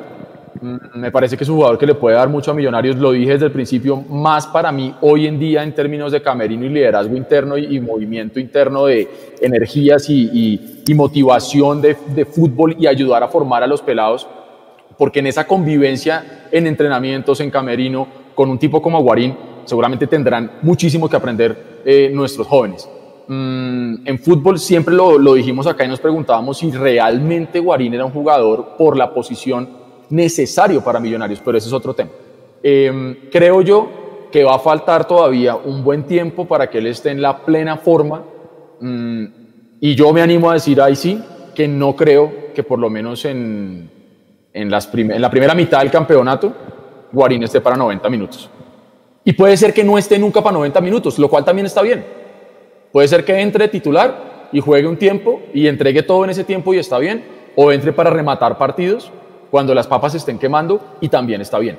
Hay que entender el momento del jugador, la edad del jugador, lo que puede llegarnos a dar, no sobreexigirlo y saber qué es lo máximo que nos puede dar y a ese máximo que él nos puede dar, exigirle hasta ahí, no pedirle más de ahí, porque no lo vamos a recibir y, y vamos a terminar eh, en un gran colectivo criticando después, porque es que no nos dio lo que todos estamos esperando. Nada, hay que tomarlo con calma y llevarlo suave. Mientras que por el otro lado, a este pelado Ruiz, a ese sí toca exigirlo y por mí que juegue 100 minutos en cada fecha, porque ese pelado sí tiene eh, aire, tiene tanque, tiene edad y tiene mucha calidad. Y tiene competencia. Y tiene hambre. Y lo que decía Gamero, Gamero lo dijo, puse a Ruiz un minuto, cinco minutos con la adición y lo que yo quería, en palabras de él, era que me mostrara algo. Y él lo dijo, y me lo mostró y creo que a todos nos lo mostró. Yo por lo menos... Sí, a mí me gustó. Yo hago, yo hago la- el, el tema, el tema de Guarini y, y por lo menos con esto cierro para pasar al tema del 9. Eh, más allá de exponer o no a, a Freddy, yo creo que el tema importante es cuidarlo, porque es un jugador importante para, para, el, es- para la estima que tenemos nosotros los hinchas. Cuando, cuando ingresa Guarín al, al terreno de juego, eh, creo que a, mí me dio mucha emoción ver que un jugador por fin que quiere o que ama la camiseta eh, se la pone y entra como tal a jugar. Eso a mí por lo menos me llenó de emoción, me llenó de emoción ver un pase, eh, ver que pisaba un balón con categoría, con, con bastante idea y eso a nosotros nos sirvió muchísimo. Pero también hay que cuidar ese tipo de jugadores, que es que son jugadores que primero vienen, en el caso de específico, él viene con una para muy larga. Segundo, eh, como, como dicen ustedes, o como dice Juanse, yo estoy completamente de acuerdo. Yo más bien le hubiera dado los 20 minutos a Ruiz y 5 minutos a, a Guarín sin irrespetarlo, por supuesto. Ahora, no quiere decir que esos 20 minutos que le dieron a Frey es demasiado respeto y que él es el que manda en Millonarios. Ojo, eso también se puede interpretar de, de esa forma. Pero yo por lo menos estoy convencido que a Freddy hay que cuidarlo, porque es un diferente, es un tipo que tiene experiencia, es un tipo que te pone el pase eh, en el momento que tiene que ser, incluso le puede pegar de fuera del área, hasta de tiro libre. Hay que cuidar a Freddy y no hay que exponerlo como lo expusieron el día de hoy. Esa es mi opinión. Voy, a, voy con varios comentarios de los hinchas. Por ejemplo, aquí dice Javier Beltrán, el tema Guarín es como cuando vino el pibe, o como cuando vino Oscar Córdoba, o como cuando vino René Higuita, que pasaron sin pena ni gloria. Alguien dice por acá que Gamero, este- que, Gamero, que Guarín en este momento es un exjugador y que Gamero tiene que recuperarlo. Eh, se me perdió quién fue el que lo dijo. Acá está, Rommel, Rommel Rodríguez. Hoy Guarín es un exjugador, ojalá Gamero lo recupere. Y eh, lo están diciendo lo mismo, que hay, hay un comentario repetido, no sé si es que fue que la, la transmisión lo pasó un calentamiento posterior o algo así, que están diciendo que hubo un, un, calentamiento postpartido para los que jugaron poco y que él se, se, terminó tocando el aductor, Guarín. Pero no sé, no sé dónde vieron, yo la verdad no. Yo no vi. Eh, acabó el partido. Eso y, lo cortaron. Pero de sí una. lo están repitiendo mucho. Sí, eso, eso Mm. lo cortaron de una para el partido de Junior Medellín, ¿no? Creo. Sí, sí, que va ganando el Junior 1-0. Chao. Ok. Eh, mire, aquí me Sí. está diciendo Álvaro Prieto, a quien le mando un gran saludo, que siempre está, está con nosotros, eh, del tema de, de dos temas. Uno, en lo que estamos hablando ahora de, de la localidad en Manizales para el partido con el Once Caldas, irnos a Villavicencio o Ibagué, pues nos fundimos con el calor. Yo creo que es válido esa observación. Yo, yo diría, no se puede, lógicamente, por la situación del virus, pero un Envigado, un Río Negro sería mejor plaza para ese partido. Pero pues claramente no se va a Tiene poder. que ser una plaza. En tiene Medellín una está. plaza. Perdón, eh, tiene que ser una plaza, ¿saben que Yo, yo leí los protocolos y tiene que ser una plaza obligatoriamente que tenga aeropuerto cerca. O sea, no puede ser, por ejemplo, qué sé yo, llegue usted a Bogotá y váyase para Zipaquirá Claro. o Girardot. O sea, por Claro. tema de protocolo. Sí, ok, porque por ejemplo Río Negro sería una Entonces buena, descartado. Río Negro sería una buena alternativa. Lo que pasa es que eso en Antioquia está muy, muy, muy heavy por el tema del virus. Y la otra cosa que nos comentaba ya en cuanto al asunto de Guarín, eh, él dice que él cree, él piensa que eh, le parece mejor que Guarín entró porque no había más. Am, sin todos esos lesionados que tiene Millonarios o que están por fuera, probablemente no jugaba. ¿Ustedes qué creen? Aseguro que yo juego con un 5 atrás y no expongo a Guarín. Ok. Completo, pero es que acá lo veníamos diciendo que ese banco se completó con lo justo. No sobró absolutamente nadie. Entonces, Mm. sí, yo creo que por ahí va. Pero tranquilos que vamos a ver, Sí, claro. vamos a ver si nos alcanza. Relajados. Claro, Oiga, claro. eh, Leandro, antes, antes de pasar a- a- al 9, haga un pare, un peaje ahí con, con Mojica, porque yo realmente esperaba más de él. ¿Cómo lo vieron Eh, ustedes a Mojica? yo, a ver, a Mojica lo vi en, se- a ver, según entiendo la metodología del profe Gamero, a Mojica le pidió no salir por izquierda, sino tener más función de marca y reconocimiento del balón. Porque es que no tiró ningún pase hacia adelante, eso es lo primero. Se supone que él es un media punta, o por lo menos que juega como. Pero no es extremo, ¿no? Pues es que ese es el tema, porque es que la, la- la- la primera posición de él es media punta, pero lo pone por izquierda teniendo un mejor extremo por izquierda como es Daniel Ruiz. Esas son cosas que pues a veces uno como que no entiende. Sin embargo, eh, ¿cuánta, Juanse, de pronto si usted tiene el dato de Mojica, eh, ¿cuánta precisión en los pases tuvo él hoy? Ya la busco, ya la busco. Vale. ¿Y por qué le pregunto eso? Porque es que la mayoría de los, de los pases que tuvo Mojica los tiró hacia atrás. No creo que haya tirado hacia adelante. No me acuerdo, por lo menos. Entonces, eh, discreto la actuación de, de Mojica. Tiempo, rodaje, es apenas el primer partido. No lo vamos a masacrar, ni más faltaba. Pero eh, esto es Millonarios y a veces hay que apurar. Con la salvedad que el profesor Alberto Camero le haya pedido que no saliera por izquierda a jugar como media punta. Ese es el único asterisco. Sí, raro, ¿no? Raro. Mapi lo, lo comentó en la transmisión. Mapi decía que le da a Mojica a Millonarios recuperación, recupera muchos balones. Pero Leo tiene razón, todos los pases hacia atrás. Sí, La que mayoría. jugador Es una dualidad. un socio, pero no Eh. sé si sea para desequilibrar. No lo metieron donde era.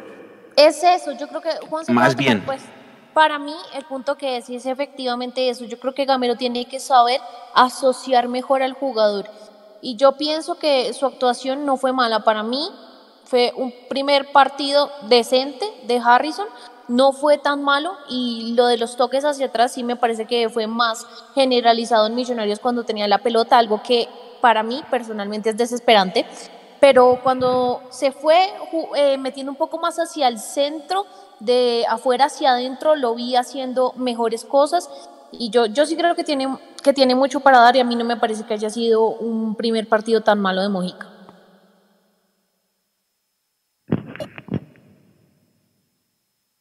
Hizo 23 pases buenos. Títer es bueno, ¿cierto? ¿Y cuánto Eso, eso en porcentaje. eh, es que le iba, a me- le iba a preguntar por el porcentaje. 95%. 95. Ah, bueno, pero bien, 23, es decir, tiró dos pases malos. Sí. por eso. Listo. Teniendo Vale, en cuenta- pero bueno, Lo que decías, Dime, Leo. Pena. Teniendo en cuenta, Leo, que hay que ser justos, ¿no? Sí, 95%, pero también hay que saber que esos, eh, que el 50% de esos que tiró fueron hacia atrás y fueron cortos y fue mientras Millonarios estaba defendiendo con la pelota. Exactamente. Toca verle, ahorita lo saco en campo contrario, cómo le fue. Yo ahorita busco ese dato. Sigan ahí. Uy, ese es buenísimo. Ese es buenísimo. Hágale. Sí. Edu, ¿Cómo lo vio? Yo creo que es muy poco el tiempo para poder decir si, si aparte, aparte todo lo sacaron, ¿no? O sea, no, ni siquiera pudo jugar completo el, el, el segundo tiempo. Mm, pero yo creo que es uno de esos jugadores que sí le va a poder dar algo de diferencia a Millonarios, siempre y cuando eh, las fichas estén todas bien puestas donde deben estar. Porque uno ve que Gamero sobre la marcha va corrigiendo, o a veces incluso los jugadores dentro de la cancha toman sus propias decisiones. Entonces lo vimos, por ejemplo, con Emerson cuando se cambia de punta y etcétera, etcétera. Entonces hay que ver si él está cómodo donde está, si él llegó a hacer lo que le pidieron, que de pronto no es lo que nosotros queríamos ver o lo que estábamos esperando o lo que nosotros estábamos eh, viendo de él como una virtud al momento que lo anunciaron, que dijimos, no, es un jugador con mucho ataque, es un jugador con mucho desborde, es un jugador muy, muy vertical y, y hoy lo vimos como en otra cosa. Mm, yo creo que para poder evaluar eh, lo que nos entregó Mojica hoy fue un tiempo bastante corto. No así, por ejemplo, con Jader Valencia, que me parece que lo de Jader sí, sí hoy por lo menos para mí ratifica eh, lo liviano que es en todo el sentido estricto de la palabra también. Entonces, yo le daría más, más tiempito a, a, a, Mojica a ver qué nos puede dar, porque sí creo, y sobre todo con los números que en algún momento Juan se sacó de, de Mojica y los analizábamos todos juntos, es un jugador que sobre el papel es interesante, pero pues hay que saberlo poner y hay que darle tiempo y hay que, y hay que permitirle también encontrar esas pequeñas asociaciones y que él vaya entendiendo cómo funciona esta memoria que estamos hablando de Millonarios, en la que él digamos que hasta ahora está empezando a llegar.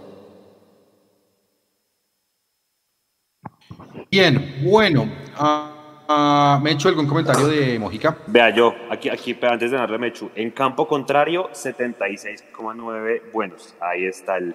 ¡Ándale! Bien, bien, bien. Bien. Bien, pero entonces sí ve que son distintas las sensaciones que quedan. Sí, ¿también? claro, total. Lo que pasa es que queda, queda Oiga, ¿alguna la de ustedes? función de que cumple el jugador dentro del sistema de juego del profe, ¿no? Sí, sí, sí, sí, sí. Y además, Eh, que acuérdese que tengo- lo que vimos en Jaguares, perdón, Mechu, es un tipo que rompía Dele, dele, dele. líneas con pases. Aquí no lo hizo hoy, pero bueno, es el primer partido. Yo quiero verlo con un McAllister o con un Ruiz y quiero verlo con perfil cambiado. ¿Se acuerdan que en el live yo les decía?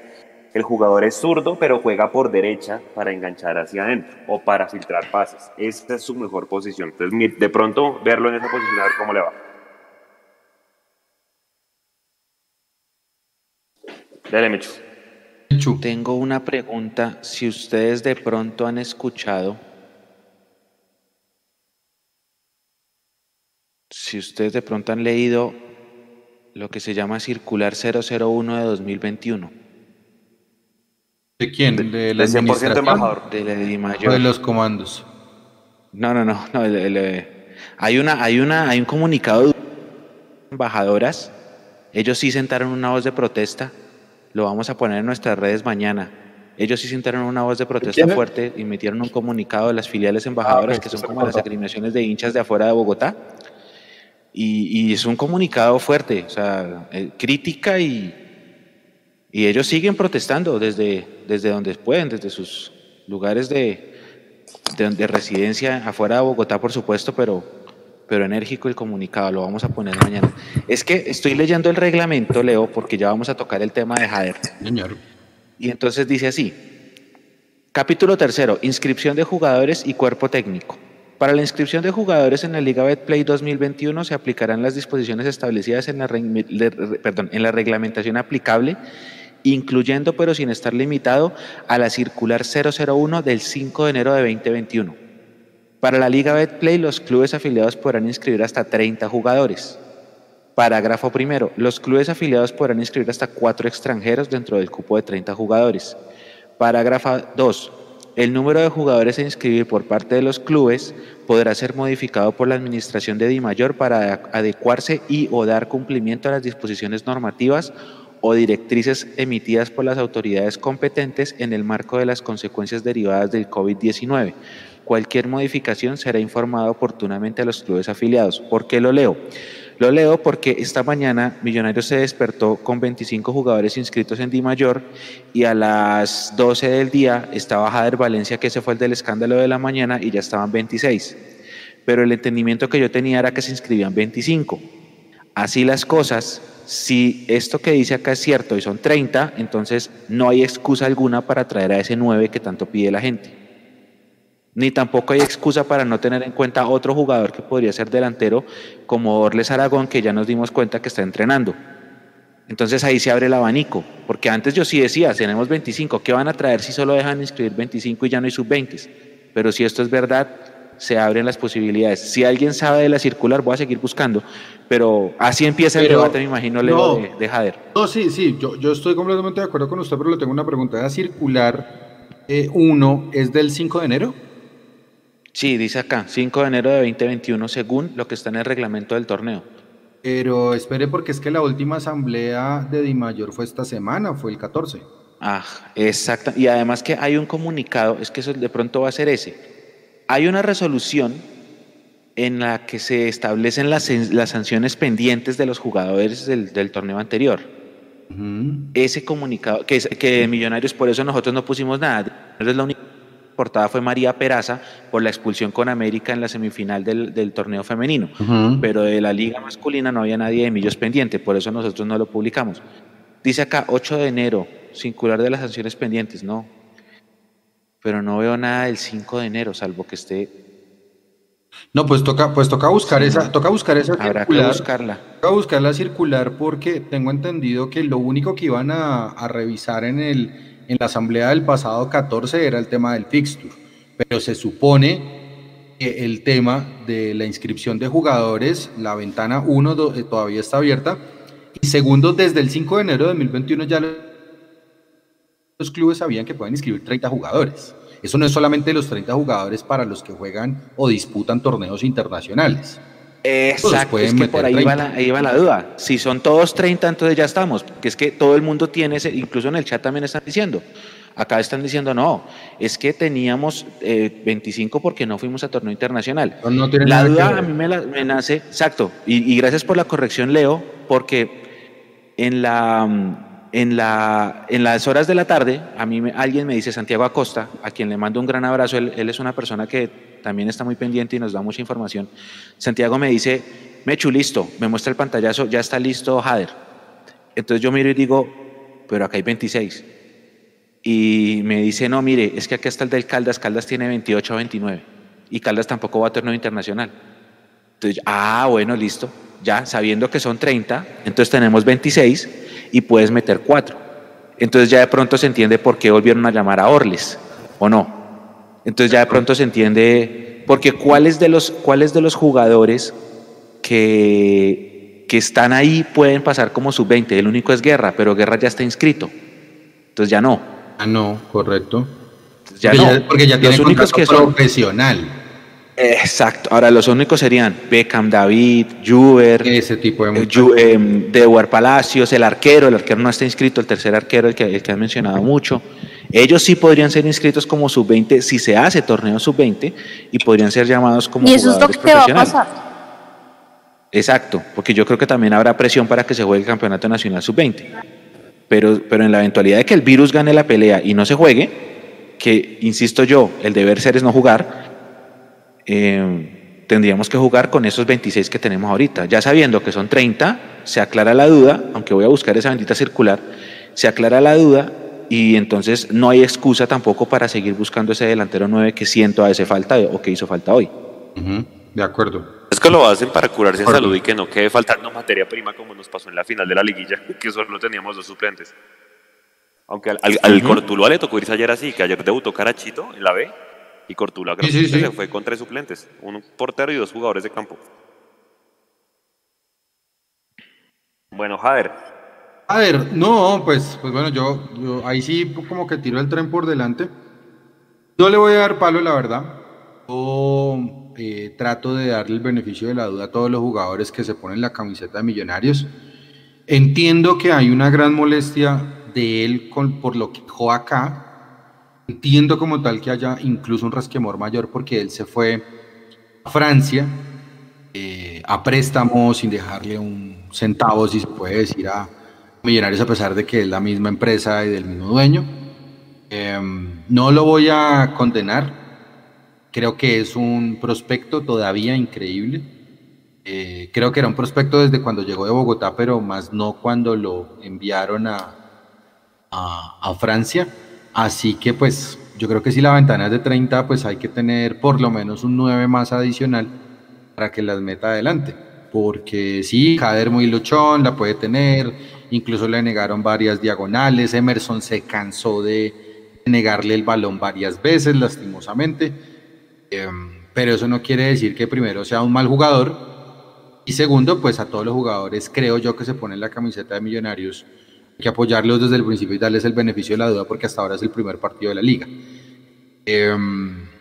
Yo creo que pues, esperémoslo, ojalá, yo no estoy diciendo que sea un crack, mejor dicho, es el último nueve de área que nos falta, eh, pero espero que en medio de su juventud él pueda reflexionar y recapacitar que es que está en un equipo como este, que acá hay que rendir siempre y que hay que por lo menos matizar de alguna forma la mala imagen que quedó de él eh, hasta cuando se fue a Francia.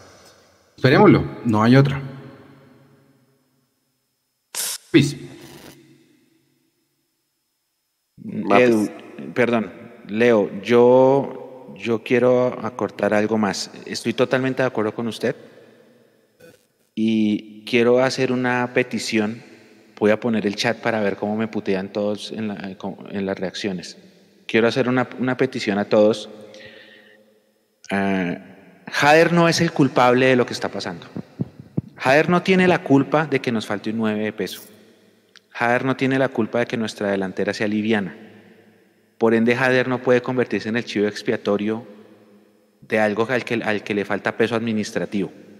Entonces, no la cojamos contra Jader si le va mal en, un partido. Hoy no tuvo una buena tarde, es claro, pero hay que dejarlo que surja, hay que dejarlo que se muestre, hay que darle la oportunidad también, pero no, no puede ser él el culpable. Por favor, no lo cojamos de chivo expiatorio porque es que ya empecé a ver, es que siempre... ya empecé a ver por ahí que están, ya, ya él va, va punteando, va punteando en la... Calma, calma. Todavía no se ha cerrado el libro de inscripciones entonces todavía se puede meter más gente. Pero, pero sí hay, que reforzar la parte de adelante, sí es claro, pero eso no es culpa de Jader. A Jader hay que apoyarlo cuando, cuando le toque. Es que siempre hay uno. Y, sí. Ese, es un, es una como una, como una afición. uno. Hoy hace un año. Siempre, siempre tiene Millonarios, eh, la, la, hinchada de Millonarios siempre tiene que buscar uno para darle. Siempre. Hoy hace un año. Y, volvemos a lo mismo. El, el, el, jugador que llega a Millonarios no tiene la culpa de llegar a Millonarios. Para él, para su familia, para su profesión, tiene la fortuna de llegar a Millonarios. Entonces, yo le sumo, Mecho, ni Jader, ni Guarín, ni, ni Mojica, ni Ruiz, ni el resto de los que ya están, tienen la culpa de lo que pase hoy. Diferente si es la responsabilidad de rendir en el terreno de juego. Eso sí es lo único que yo voy a decir. Sí tienen responsabilidad de rendir, pero estoy de acuerdo con usted, no tienen la culpa de si Uribe no llegó, o si el presidente es bueno o malo, o si eh, se mandó la carta de Amber o no. No, no tienen la culpa de eso, pero sí tienen responsabilidad de rendir. Es lo único que yo voy a decir.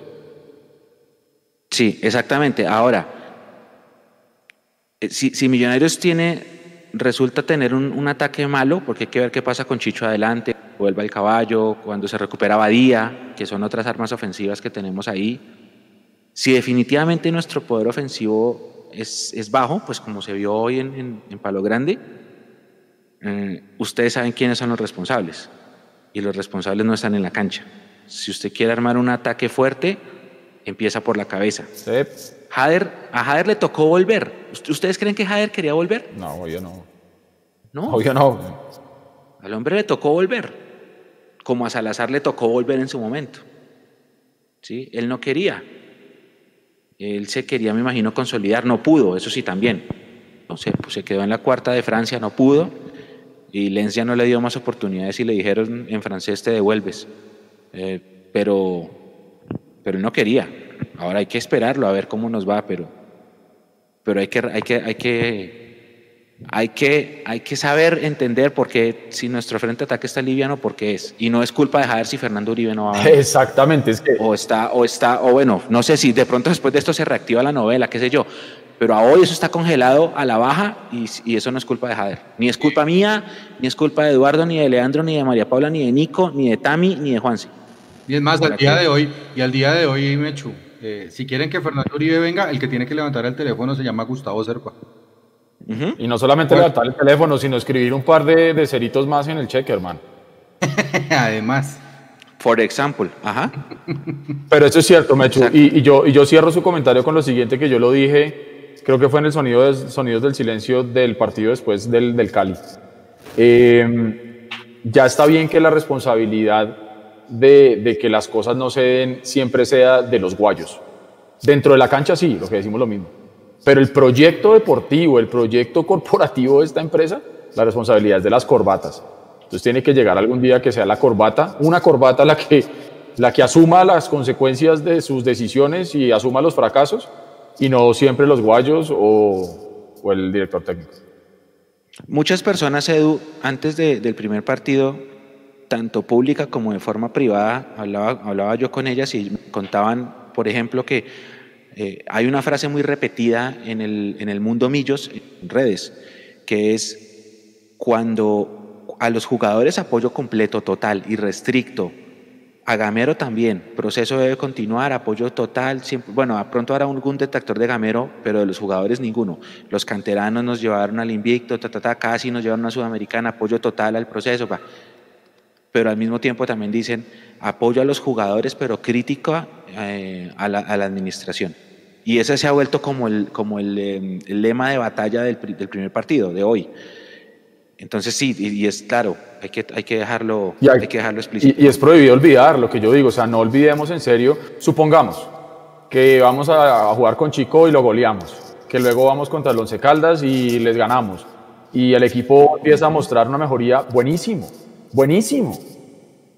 Voy a ser el primero en celebrarlo y en aplaudirlo porque eso es lo que yo quiero de Millonarios, porque yo amo estos colores y amo este escudo. Pero eso no quiere decir que si llegamos a una buena racha o entramos a los ocho anticipadamente, que ojalá pase y es la obligación, se nos olvide eh, que los que están manejando el equipo pues podrían estar haciendo las cosas diferentes. Entonces yo sí celebro, digamos que aplaudo que por lo menos todavía eso, esa campaña que empezamos acá en Mondomillos entre chiste y chanza con el pescadito este Dori, de, de, en serio que no se nos olviden las cosas, por favor, o sea, tengamos memoria para lo bueno, porque hay que recordar lo bueno, pero también tengamos memoria para las cosas que de pronto podrían estar haciéndose mejor. Porque, porque si no, ellos van a seguir atornillados ahí. Yo no digo que criticando eh, ellos se van a ir, pero sí por lo menos demuestra que nos estamos despertando. Excepto eh, 100% embaucador y esa, esa carta, esa carta es, es, muy, muy chistosa. Este es como esa pequeña minoría que, que, apoya la gestión administrativa, pero el resto creo que... Y los hay, los hay, los hay porque ahí yo ya, ya tengo un, que cualquier cosa que yo pongo ahí me escribe un, un, señor Brian. No, no Brian Frandiños de la donación, sino otro Brian en Twitter. ¿El Brian? La bodega, ahora, la ahora, otra cosa. Sí, Mapi, otra cosa. La bodega. Sí. Mapi, otra cosa. Eh, Jader no tuvo una buena tarde. No. O sea, desde lo futbolístico estamos claros, tuvo un cabezazo y ya. Pero sí, no es el culpable pero... de que hayamos hecho solo un gol. ¿Sí? Pero exactamente, no es que la no gente la era muy duro, pero es que también uh -huh. tampoco es que el sistema de hoy le haya ayudado, pues, y que si hubiese estado otro nueve, no pues es que Millonarios le trabajó a ese nueve y le metieron los 25 pases. Una cosa sería, es que a le metieron cinco centros, cuatro pases claritos y se los comió. No, no, señores, tuvo uno solo y ahí remató de cabeza, pasó cerca. También hay que ver cómo nutre el equipo al jugador que esté en punta, porque así pasó en los últimos partidos donde estuvo Diego Abadía. Leo, ¿quiere un, un, un, buen chiste de sábado por la noche? Pero por favor. Eh, según un pantallazo de Di Mayor, el gol de Millonarios es autogol del portero. Ok. Según la transmisión de Win, le preguntaron al cuarto árbitro y el gol es de Emerson. Ah, bueno. ¿Quién tiene la razón? Para mí la ¿El, arbitral? ¿El árbitro? Uno de los dos. Para mí la de mayor. Mechu. Señor. Para, para mí ninguno. Para mí el autogol es del defensa que desvía el balón. Correcto, Nico. ¡Opa! Claro, por, eso, eso, es lo que, eso, ese es el pantallazo de la I mayor. Usted, si usted mira, dice, dice autogol. si usted mira el pantallazo que yo les envié, dice el autogol y el nombre del defensor del Envigado. Sí, sí, sí. Disculpen, disculpen, ah. disculpen. Sí, Lo del arquero fue Blooper, Sí, sí, sí, sí, my bad, my bad. Eh, Brian Fandiño, este sí es Brian eh, Fandiño de siempre, 20 dólares nos dona y dice, como hinchada hagamos un acto de fe yo le doy este semestre a Bertelia Jader y apoyo a todos los jugadores por primera vez para que alentemos a todos en las malas. Postdata, no creo en el proyecto Amber, pero sí creo en el proyecto Gamero y jugadores de la cantera. Esto lo escribe Brian, 20 dólares, muchísimas gracias por la donación, Brian. Y sí, la frase de Brian es lo que trataba yo de sintetizar hace un rato, que es, eh, es eso, apoyo a los jugadores, apoyo al proceso desde lo futbolístico, pero pero crítico hacia lo administrativo. Y ese es como el lema con el que sale la hinchada para este, para este arranque de temporada. Leo, ¿usted qué opina de, del, del tema del 9? Ah, del, tema del 9, no, ya lo dije, no, ya lo dije. O sea, yo creo que con eso arrancamos. Ahí, eh, usted, ustedes mencionaron algo muy importante y era que el sistema tampoco funcionó para él hoy. Es decir, a él no lo buscaron, entonces así es muy jodido. Espérenlo. Así es, Espérenlo. Entonces, si no van a tener la paciencia de, con Jader porque están esperando a Fernando Uribe, chicos, hace rato que el tren, que el tren se acabó y pueden traer a, a Uribe, pueden traer a Dubier, pueden traer a Dairo, pueden traer al que usted quiera, hermano. En estos momentos el que tiene más unidades de entrenamiento se llama Jader, punto. Lo va a poner por encima del que llegue. Ahora, voy al tema del autogol, que es que Edu estaba enviando el pantallazo. Sí, no, pues tiene razón el pantallazo, el Londoño es el portero, listo, ya está. El autogol, estoy muy de acuerdo con Nicolás, quien ya nos va a poner eh, audios. Para mí es remate de Emerson. Hay un desvío en, en Francisco Báez, que es el número 3 de Envigado, y después viene el guanabanazo del arquero. Entonces, si van a dar eso por lo que diga la planilla, el cuarto árbitro y también el central son los que terminan decidiendo cómo es el gol. Yo no creo que ellos se vayan a poner a decir que es autogol de arquero. ¿Por qué? Porque les hago estas, esta supuesta reflexión. ¿Qué pasa si un remate de Freddy Guarín, el arquero le pega con la mano, levemente desvía y es gol? ¿A quién le dan el gol? Se lo dan a Freddy Guarín, no se lo dan a Eso es un remate. Claro, autogol sería si le pega al palo y le pega en la espalda y se mete. Por Exactamente, pero es que porque interviene un tercero como tal en la discusión. Ahora, en la, en la trayectoria como tal del balón de Emerson, el único que se interpone en el remate es el número 3 de Envigado, el paraguayo Báez. Entonces, pues hombre, ni para un lado ni para el otro. Si es por autogol, el autogol es de Báez porque él desvía la trayectoria del balón, punto. Yo estoy 99%, 99% de acuerdo con usted, excepto en una cosa. Para mí, Emerson no remata. Emerson tira un centro. Emerson está buscando ah. a Javier Valencia. Bueno, sí. sí, se le nota la, se le nota la, intención. Un toquecito. No, ahí sí, ahí sí me toca, me toca, me toca acudir al video, me toca acudir al bar. Ahora, fuera de cámara, miraré la repetición para emitir un concepto. ¿Sabe, sabe, sabe cómo se... es que yo, señor, señor. No, una cosa muy rápida, que en, en, en Win con, con tratando de justificar la apagada del canal, usted sabe que entonces inventan cosas, ¿no? Entonces primero los mapas de calor y no se veía un carajo. en esta jugada puntualmente eh, hicieron como un recorte de Jader Valencia y, lo movieron como si fuera una fichita de ajedrez y luego metieron una flecha para mostrar la intención de, de Emerson y explicar la repetición. Y en la repetición usted ve que efectivamente Emerson no apunta al arco, él apunta a tirarle el centro a Jader Valencia que viene entrando por el punto penal. Pero échale un ojo y verá, para mí él no remata al, al arco, él busca el centro. Estoy de acuerdo con él. no, es que le había, le había, dicho, le había dicho a Leo la opinión y Leo ya le había dado, no, era Juan, Juanse, que qué opinaba Juanse de Jader. Perdón, Leo. Ah. No, ya. Perdón, un lapsus brutal. Yo estoy de acuerdo en lo que ustedes, en lo que ustedes dijeron de Jader, menos en que hay que esperarlo. Porque es que no puede ser que te hayas jugado tremendo partido en el Arena Corinthians no puede ser que te hayas jugado tremendo partido ya en Cali a las 11 de la mañana con el América, porque usted fue a ese partido, Mechu, y usted fue Leandro a, a Brasil. Entonces, el, hermano, a mí el cuento de esperémoslo creo que ya no fue. Si en cinco o seis partidos, seguramente ya con más eh, alternativas de juego, ya no demostró, hermano, ahí está la copa que toca jugarla en el segundo semestre, pero yo no estoy tan de acuerdo del tema Jader, esperémoslo o probémoslo en otro lugar. No, pero, pero, pero Juan, si es que seis partidos ya es, ya es para espera. Pero es que nos toca y además viene de mucho tiempo. Sí, sí, no, seis partidos ya ya, claro, claro, claro, no, es que dijimos lo mismo.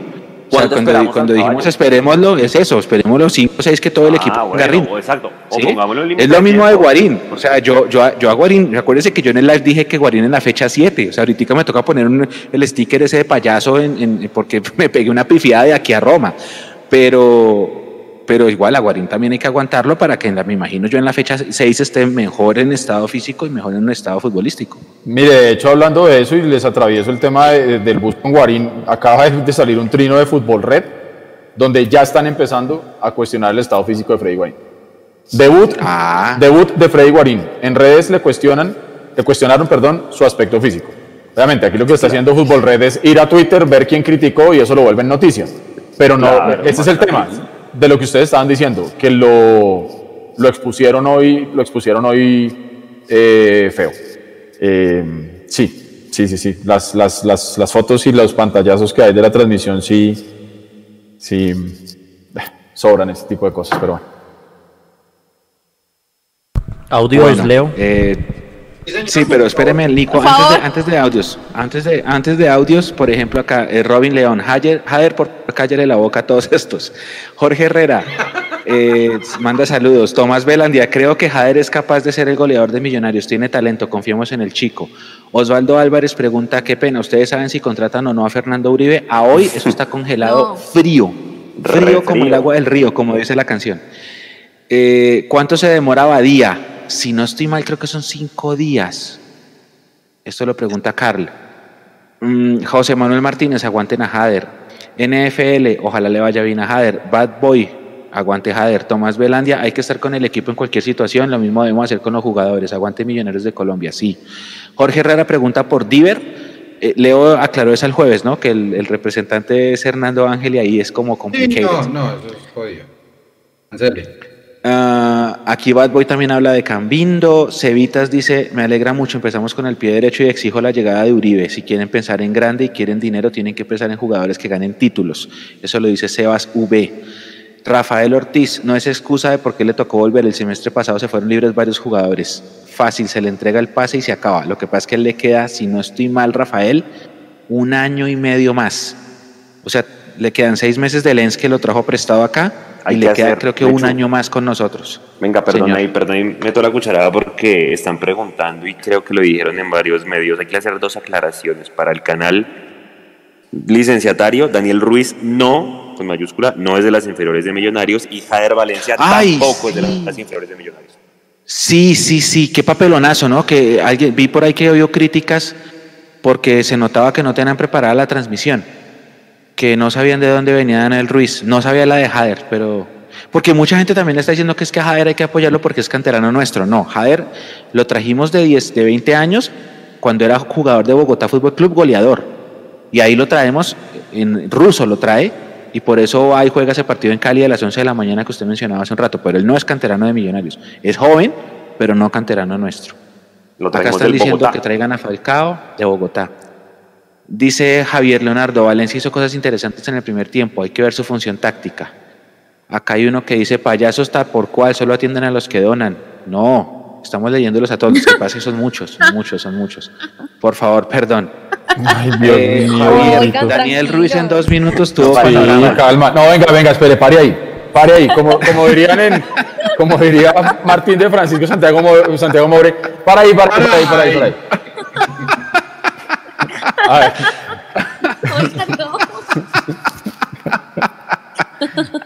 Wow. Eh, espere que había otro. Solamente otro Obviamente decimos, leemos los comentarios de las personas que donan, porque esos comentarios, cuando se hace la donación, se resaltan en el chat de YouTube, se ven mucho más grandes. Para eso están donando, entonces por eso es que los leemos.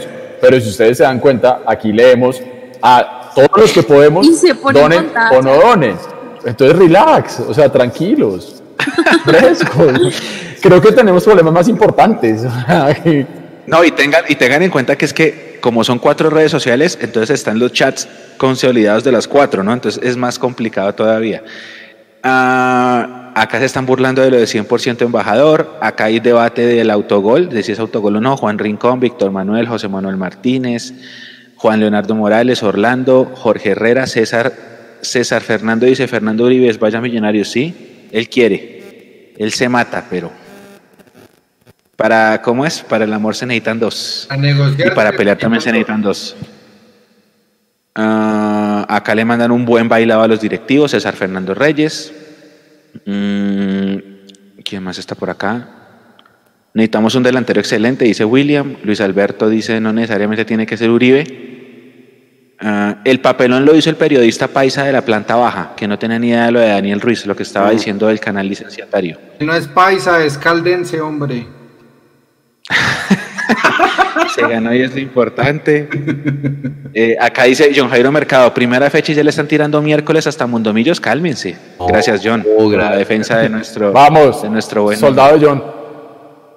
Bueno, Tomás Velando también dice, tenemos compañeros de hinchada muy pesimistas. Sí, calmados, tranquilos, tranquilos. La hinchada jodida, Venga, Mechu, eh, vamos si quieren. Que Jader no se perfila, dicen acá. ¿Puede ser por ahí la cosa? No. Vea, para pa, mí Jader, las mejores, mejores, versiones que vi de Jader fue de extremo por izquierda. De extremo por izquierda. De pronto puede ser ahí, pero en nueve allá no. Ah, buena opción. Pero entonces póngale cuidado que usted ya le metió otro, otro ingrediente más a la, a la sopa de extremos y sacó uno de los nueve. Y estamos sin nueve. Correcto. Exactamente. O sea, con mayor razón. De pronto cuando esté Abadía y cuando esté, y cuando esté el caballo, es que hermano, un central, mejor dicho, a ver, venga, yo pienso en un central. No sé, en, en Fainer Torijano de Independiente de Santa Fe, este man no lo mueve de un cuerpo ni a bala, hermano, porque llegó igual de flaco. sí. Oigan, hablando de centrales, Juanse. Ah, no, esperen, los audios. Los audios, audios y llevamos con Matías y, Vargas, sí, señor. Matías y Vargas, sí. Buenas noches amigos de Mundomillos, qué buena transmisión, eh, ni que hablar del tercer tiempo, eh, definitivamente nos hace, un, nos hace falta un 9 de jerarquía, un 9 de experiencia, eh, muy buen juego de, de este chico Emerson, definitivamente le da un fútbol diferente a Millonarios, un fútbol agresivo, un fútbol encarador. Eh, no sé qué piensan las directivas, no sé por qué son tan amarrados con el bolsillo, viendo que equipos rivales verdaderamente si ven esto y se toman esto en serio. Gracias. Buenas noches, amigos de Mundomillos. Habla Juan Francisco Ibarra desde Tunja, acompañándolos en este debate post partido. Mm, yo creo que es muy evidente y es muy claro que a Millonarios le hace falta 9, un 9 de categoría, un 9 que de verdad le, le ponga obligaciones a la defensa de los rivales que vamos a tener para, para trabajar y que defina las opciones que lleguemos a tener. Rescato la, el trabajo de Matías y de, Juan Pablo Vargas en la defensa central, parece que fue un trabajo eh, digno, eh, de pronto algún balón que perdieron por ahí, pero está bien. Y pues se nota que evidentemente es un partido bodrio, como están diciendo, es un partido no es bueno porque se nota que el nivel del equipo todavía está en veremos. La pretemporada no fue como debiera o no se, no se presentó como debiera ser pues esperemos que con el devenir de, del torneo y, el, el, los partidos, pues obviamente mejore muchísimo la presentación del equipo. Yo creo que Aguarín, con que baje unos kilitos de más y coja nivel y se coja confianza, vamos a tener un gran jugador, pero insistir en que le hace falta un definido. Buenas noches para todos y acompañándolos aquí, como siempre. Domillos habla Marco Rodríguez. No quiero que me dejen sin darle las gracias por tan bonita narración y comentarios. Dios los bendiga y nos vemos en el próximo partido. Mil bendiciones. Bueno, buenas noches, Mundomillos. Saludos desde Cartagena. Feliz año para todos. Sobre el partido de hoy, pues estoy de acuerdo con lo que están comentando. Faltó más ataque por parte de Bertel. Aunque muchos lo critiquen, creo que Vanguero es mejor que Bertel mil veces. Por lo menos Vanguero, así sea malo bien hace centro, Bertel, nada. Se confirma que sí, aunque atacamos, hicimos uno que otro ataque, pero sí somos macadependientes. Sobre Guarín, pues la técnica con el balón no se la ha olvidado, pero sí tiene que mejorar en la, en la parte física. Está pasado, está pasado, aunque tampoco, como dijo Mecho, tampoco soy quien para decirlo. Y, nada, esperemos que los que están lesionados y con COVID regresen para que todos veamos que esto va a marchar mejor. Listo, muchas gracias a todas las personas que participaron. Si no salió su audio puede ser porque era o muy largo o no alcanzó a filtrarse. Aún así, muchas gracias a todos los que participaron. Sí, sí, sí, audios de, de 30, 40 máximo, 50 segundos, please. No, de 20. Eh, 20 segundos, bueno, de 20 segundos manda a decir Mapi. Eh, Juanse, por último, los centrales, cuénteme qué le gustaría hablar de ellos. A mí me gustó mucho el partido de, de, Matías y sobre todo también el de, el de Vargas. Vea que Vargas tuvo dos opciones. La primera que casi le entra de cabeza como al minuto 15 y tuvo otra muy buena al segundo tiempo en un centro de, de Perlaza. Creo que a mí me gustaron ambos y sobre todo porque es que acuérdese que decíamos que ese cuando jugaba Matías y Vargas siempre nos hacían gol. Seguramente no perdíamos, pero nos hacían gol. Que decíamos, entonces ponga Gimnasia Paz porque entonces son los que sacan el arco en cero. Bueno, hoy se sacó el arco en cero y, y y buen, buen trabajo de los dos, sobre todo en el juego aéreo. Creo que Envigado no nos ganó nada por arriba, más allá pues del centro que de, del remate en el palo, que no fue de los centrales, sino como le digo, fue más bien de Perlaza en la desconcentración que dejó levantar y de Bertel en la marca luego del, del corte de, de Juanito Moreno. ¿Ustedes cómo vieron a los centrales? Mapis. Y perdón, se está escuchando un ruido súper feo, como un corto, no sé si ustedes también lo escuchan, pero. Alguien tiene ahí una, una interferencia. Ya. Son los de WhatsApp que nos están espiando.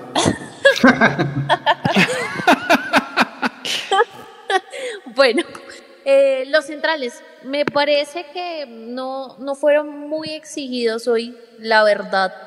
Eh, destaco eh, que cuando Millonarios se fue hacia la cancha de Envigado, eh, como siempre Matías salía muy bien desde atrás, también destacó ese cabezazo de Juan Pablo Vargas, que fue una de las opciones también que tuvo Millonarios y en la parte ya propia que ellos deben tener, en la parte eh, defensiva, me parece que, tu, que cumplieron en el partido de cumplieron, también hay que decirlo. Envigado tampoco les exigió mucho a ellos dos porque las acciones de ellos vinieron más eh, por remates también desde fuera del área. Edu. Sí, estoy de acuerdo. Es un partido donde el rival en el primer tiempo no hizo nada para que sudaran Juanito Moreno, Matías y, y Vargas. Y en la segunda parte lo sufrimos como colectivo porque, porque cuando el Envigado reaccionó, se sufrió como un colectivo. Yo no podría decir que puntualmente o Matías o Vargas tuvieron un desempeño menor en el momento en que Envigado eh, decidió irse al ataque a buscar el, el empate.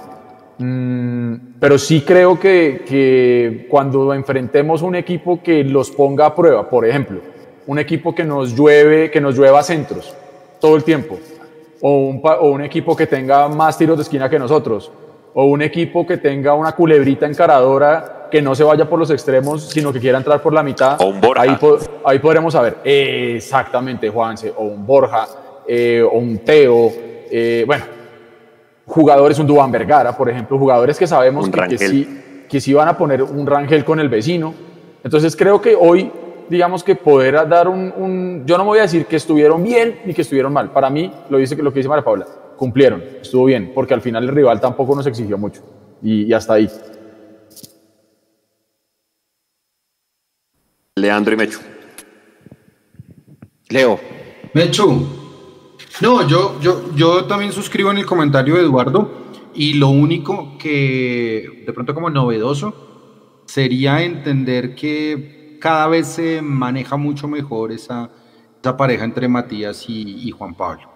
Y que por supuesto, cuando ellos no puedan estar, ya sea por lesión o, por el COVID o por cualquier tipo de cosas, pues van, hay mejor, hay también buenos, buenos suplentes para reemplazarlos. Me quedo, me quedo con ese pensamiento de Eduardo que en el segundo tiempo sufrió más el sistema defensivo que ellos dos como centrales.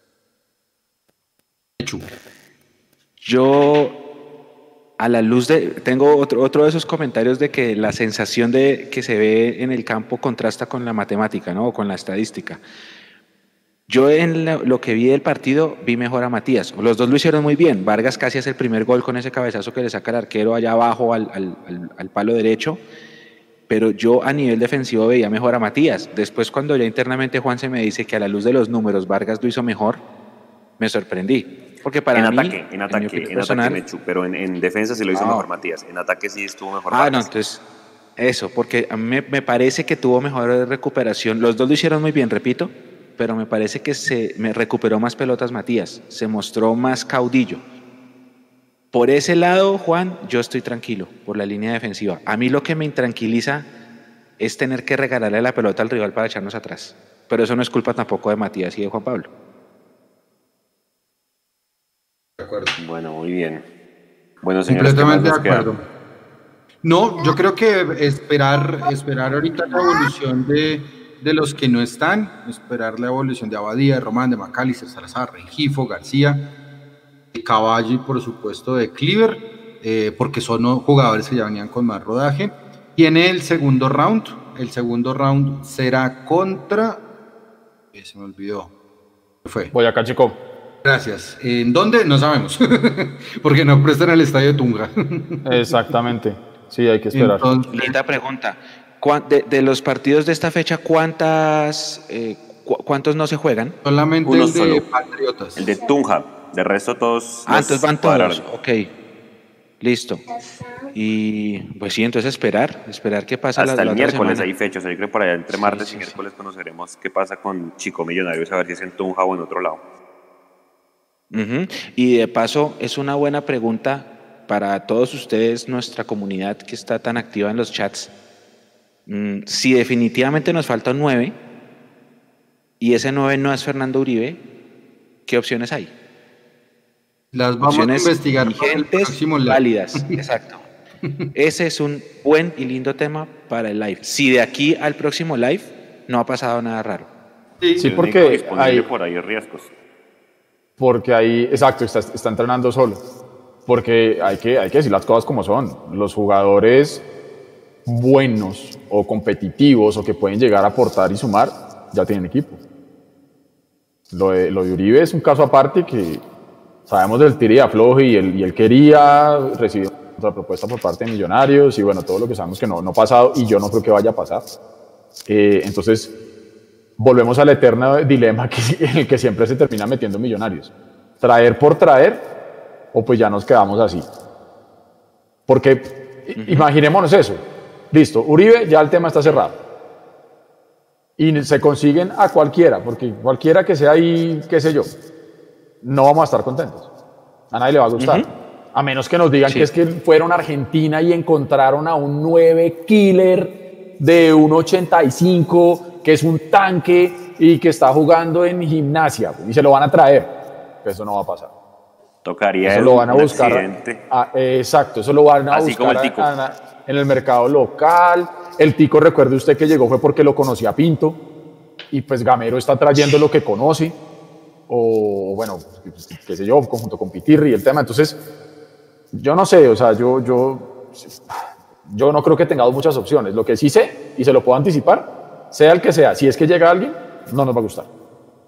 Y vamos a criticar. Yo pensé que iba a decir que no llega nadie. No, puede. Que puede ser, ¿no? Puede ser. Puede ser que, no, me, que no, me, sorprendería. Eso no me sorprendería pues porque. lo dijo. Porque ya, eso. Ya, ya, Mapi, ya Mapi dice, no llega nadie. Eso ya nos lo dijeron. Entonces a mí no me sorprendería que pase. Lo que me sorprendería es que si llegue alguien y a la gente le guste. Eso no va a pasar. Para mí ya está. Sí, sí, sí, es cierto. Ya está Jader, eh, Caballo y, y Abadía. Ya está. Ya está, ya está. Por favor. Orles, crean en ese muchacho. Sí, sí, sí. Leo, buen punto, buen punto. Están preguntando por él que porque aparece libre en Transfer Market. No, Orles está entrenando con Millonarios. Lo que pasa es que no está inscrito, pero pues si ya uno sabe que pueden inscribir 30, pues métanlo. Que igual todavía se puede, ¿no? La, fecha de inscripción de jugadores no ha cerrado. Más o menos, creo que es como hacia la cuarta fecha o algo así se cierra. Todavía se puede. Pero sí, es más, yo tengo el pálpito. Si Orles Aragón estaba eh, en su casa descansando porque no iba a ser parte de los planes del profe y hace varios días lo llamaron y le dijeron, venga, lo necesitamos, y está entrenando, por algo será, ¿no? De acuerdo. Creería yo. De acuerdo. Y listo. ¿Cómo más, muchachos? Cerrar cada uno. No, no es más. Sí, sí, por favor, María Paula. Empecemos contigo. Bueno, no, muy bien. Creo que analizamos, me gustó bastante este tercer tiempo, creo que analizamos futbolísticamente todo lo que nos dejó este primer partido y yo solo digo que, que Millonarios tiene una nómina que puede competir. Esperar a los que vuelven de lesiones, de COVID y demás, pero también les digo, no se hagan más ilusiones, para mí ya el pase de transferencias está cerrado y si se inscriben más jugadores van a ser de los que ya están juveniles, así que con esto es con lo que nos vamos a ir a la guerra y los esperamos ya en nuestra siguiente transmisión. Muchas gracias a todos. Edu. Bueno, los primeros tres puntos en el primer partido de la Liga 2021 se estaba pidiendo, se necesitaba para evitar los problemas que ya conocemos de llegar al final del campeonato haciendo cálculos en, Excel y en calculadoras eh, extrañas. Mm, las formas se pueden mejorar. Eh, el dato de 18 partidos invicto es eso solamente, es un dato y nada más. Mm, vamos a perder en algún momento y no hay que perder la cabeza si eso llega a pasar. Por eso yo, digamos, con el tema de los invictos me gusta verlo y está bueno y está chévere tenerlo ahí, pero no podemos, eh, eh, digamos, que estar como pensando en que se nos va a perder el invicto. Nada, hay que, hay que pensar en que este equipo tiene que seguir mejorando. Mm, y ya simplemente pensar en lo que viene, creo yo que los partidos frente a Chico y frente a Once Caldas nos van a permitir tener una temperatura real de cómo está este equipo, que recordemos no tuvo para, y ojalá realmente por el bien de todos nosotros y por el bien de Gamero y por el bien de los jugadores em, podamos ir encontrando mejores formas y que todos los jugadores estén en buena, en buena disposición y, y en buena capacidad. Que si sale uno entre otro y lo pueda reemplazar igual o mejor. Aguante a los jugadores, aguante a Gamero y a todo el cuerpo técnico, ni perdón ni olvido para los directivos, prohibido olvidar. Gracias, Edu. Juanse. A toda la gente, gracias por haber estado todo este tiempo con nosotros. De verdad, pues esto es para ustedes y, queremos ser la, buena onda en este semestre, que nos acompañen, que opinen con todo el respeto del mundo. Eh, cada día estamos mejorando más y bueno, con respecto al equipo, acompañar a los pelados. Obviamente uno quiere que, que no bajen la guardia. Claramente queremos ver a Guarín con, con el peso ideal, verlo con titular. Eh, un bonito debate seguramente será cuando esté titular y haya un tiro libre, si lo coge él o lo coge Matías. Todo eso lo iremos eh, discutiendo a lo largo, digamos, de esta liga. Recuerden que solo vamos a jugar la liga en este primer semestre, solo 20 partidos, en el, 19, perdón, no son, porque no hay, no hay un partido eh, por el número de equipos y creo que tampoco hay fecha de clásicos. Entonces solamente jugaremos la liga. Nada, para cerrar un datico chiquito, el jugador que mejor está centrando en Millonarios se llama Elvis Perlaza y hoy fue el que más opciones de gol generó. Entonces no creo que Gamero lo vaya a sacar del once inicial, seguramente lo vamos a ver como lateral izquierda con perfil cambiado. Un abrazo a todos y nos vemos live en tres semanas. Gracias, Juanse, muy amable por, por todos sus datos. Mechu.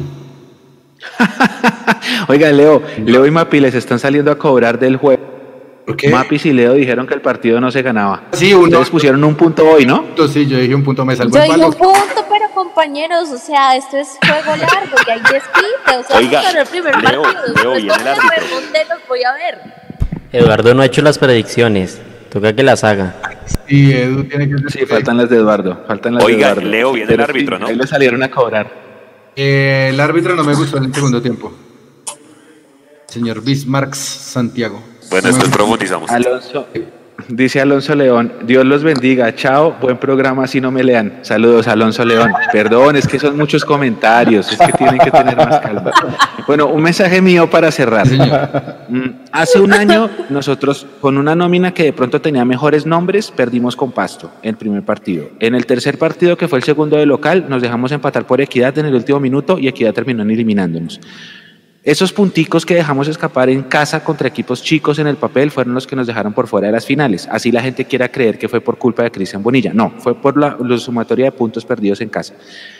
Hoy le ganamos a un equipo también chico con la mínima diferencia, sufriendo de pronto, no siendo tan vistosos, pero en el primer partido. Entonces, ya al menos está la tarea hecha desde el resultado. El fútbol se analiza y se debate todos los días y vendrán más jornadas y más batallas para seguir analizando. Lo importante era empezar con pie derecho y con mucha paciencia aguantemos y arropemos a, los pelados y al profe Gamero en, esta, en este proceso que acaba de, empezar o de recomenzar eh, hoy contra el Envigado. Lo importante fue que se ganó y ya habrán muchas cosas que mejorar y ojalá se nos mejore ese hospital que tenemos en, en, la, en la sede de Arrayanes, porque entre más volantes tengamos, Chicho puede jugar de nueve y la cosa mejora un poquito más. Un abrazo muy grande para todos y como dijo Juanse, gracias y bienvenidos. Hoy fue el primero de, por ahora, 18. Vamos a ver cómo nos va. Nico, gracias por estar allá detrás en todos los, el máster, haciendo que todo sea posible. Un abrazo, algún comentario final, amigo. No, muchas gracias a ustedes por ponerle todo el talento a esta transmisión y muchas gracias a todas las personas que nos ayudaron a hacer la transmisión más vista. También para todos ustedes muchísimas gracias. Mi nombre es Leandro Melo y que viva el fútbol de los rodillones, de los gorditos, todavía con mucha clase. Un abrazo, gracias por estar en este tercer tiempo. Chao. Bye bye.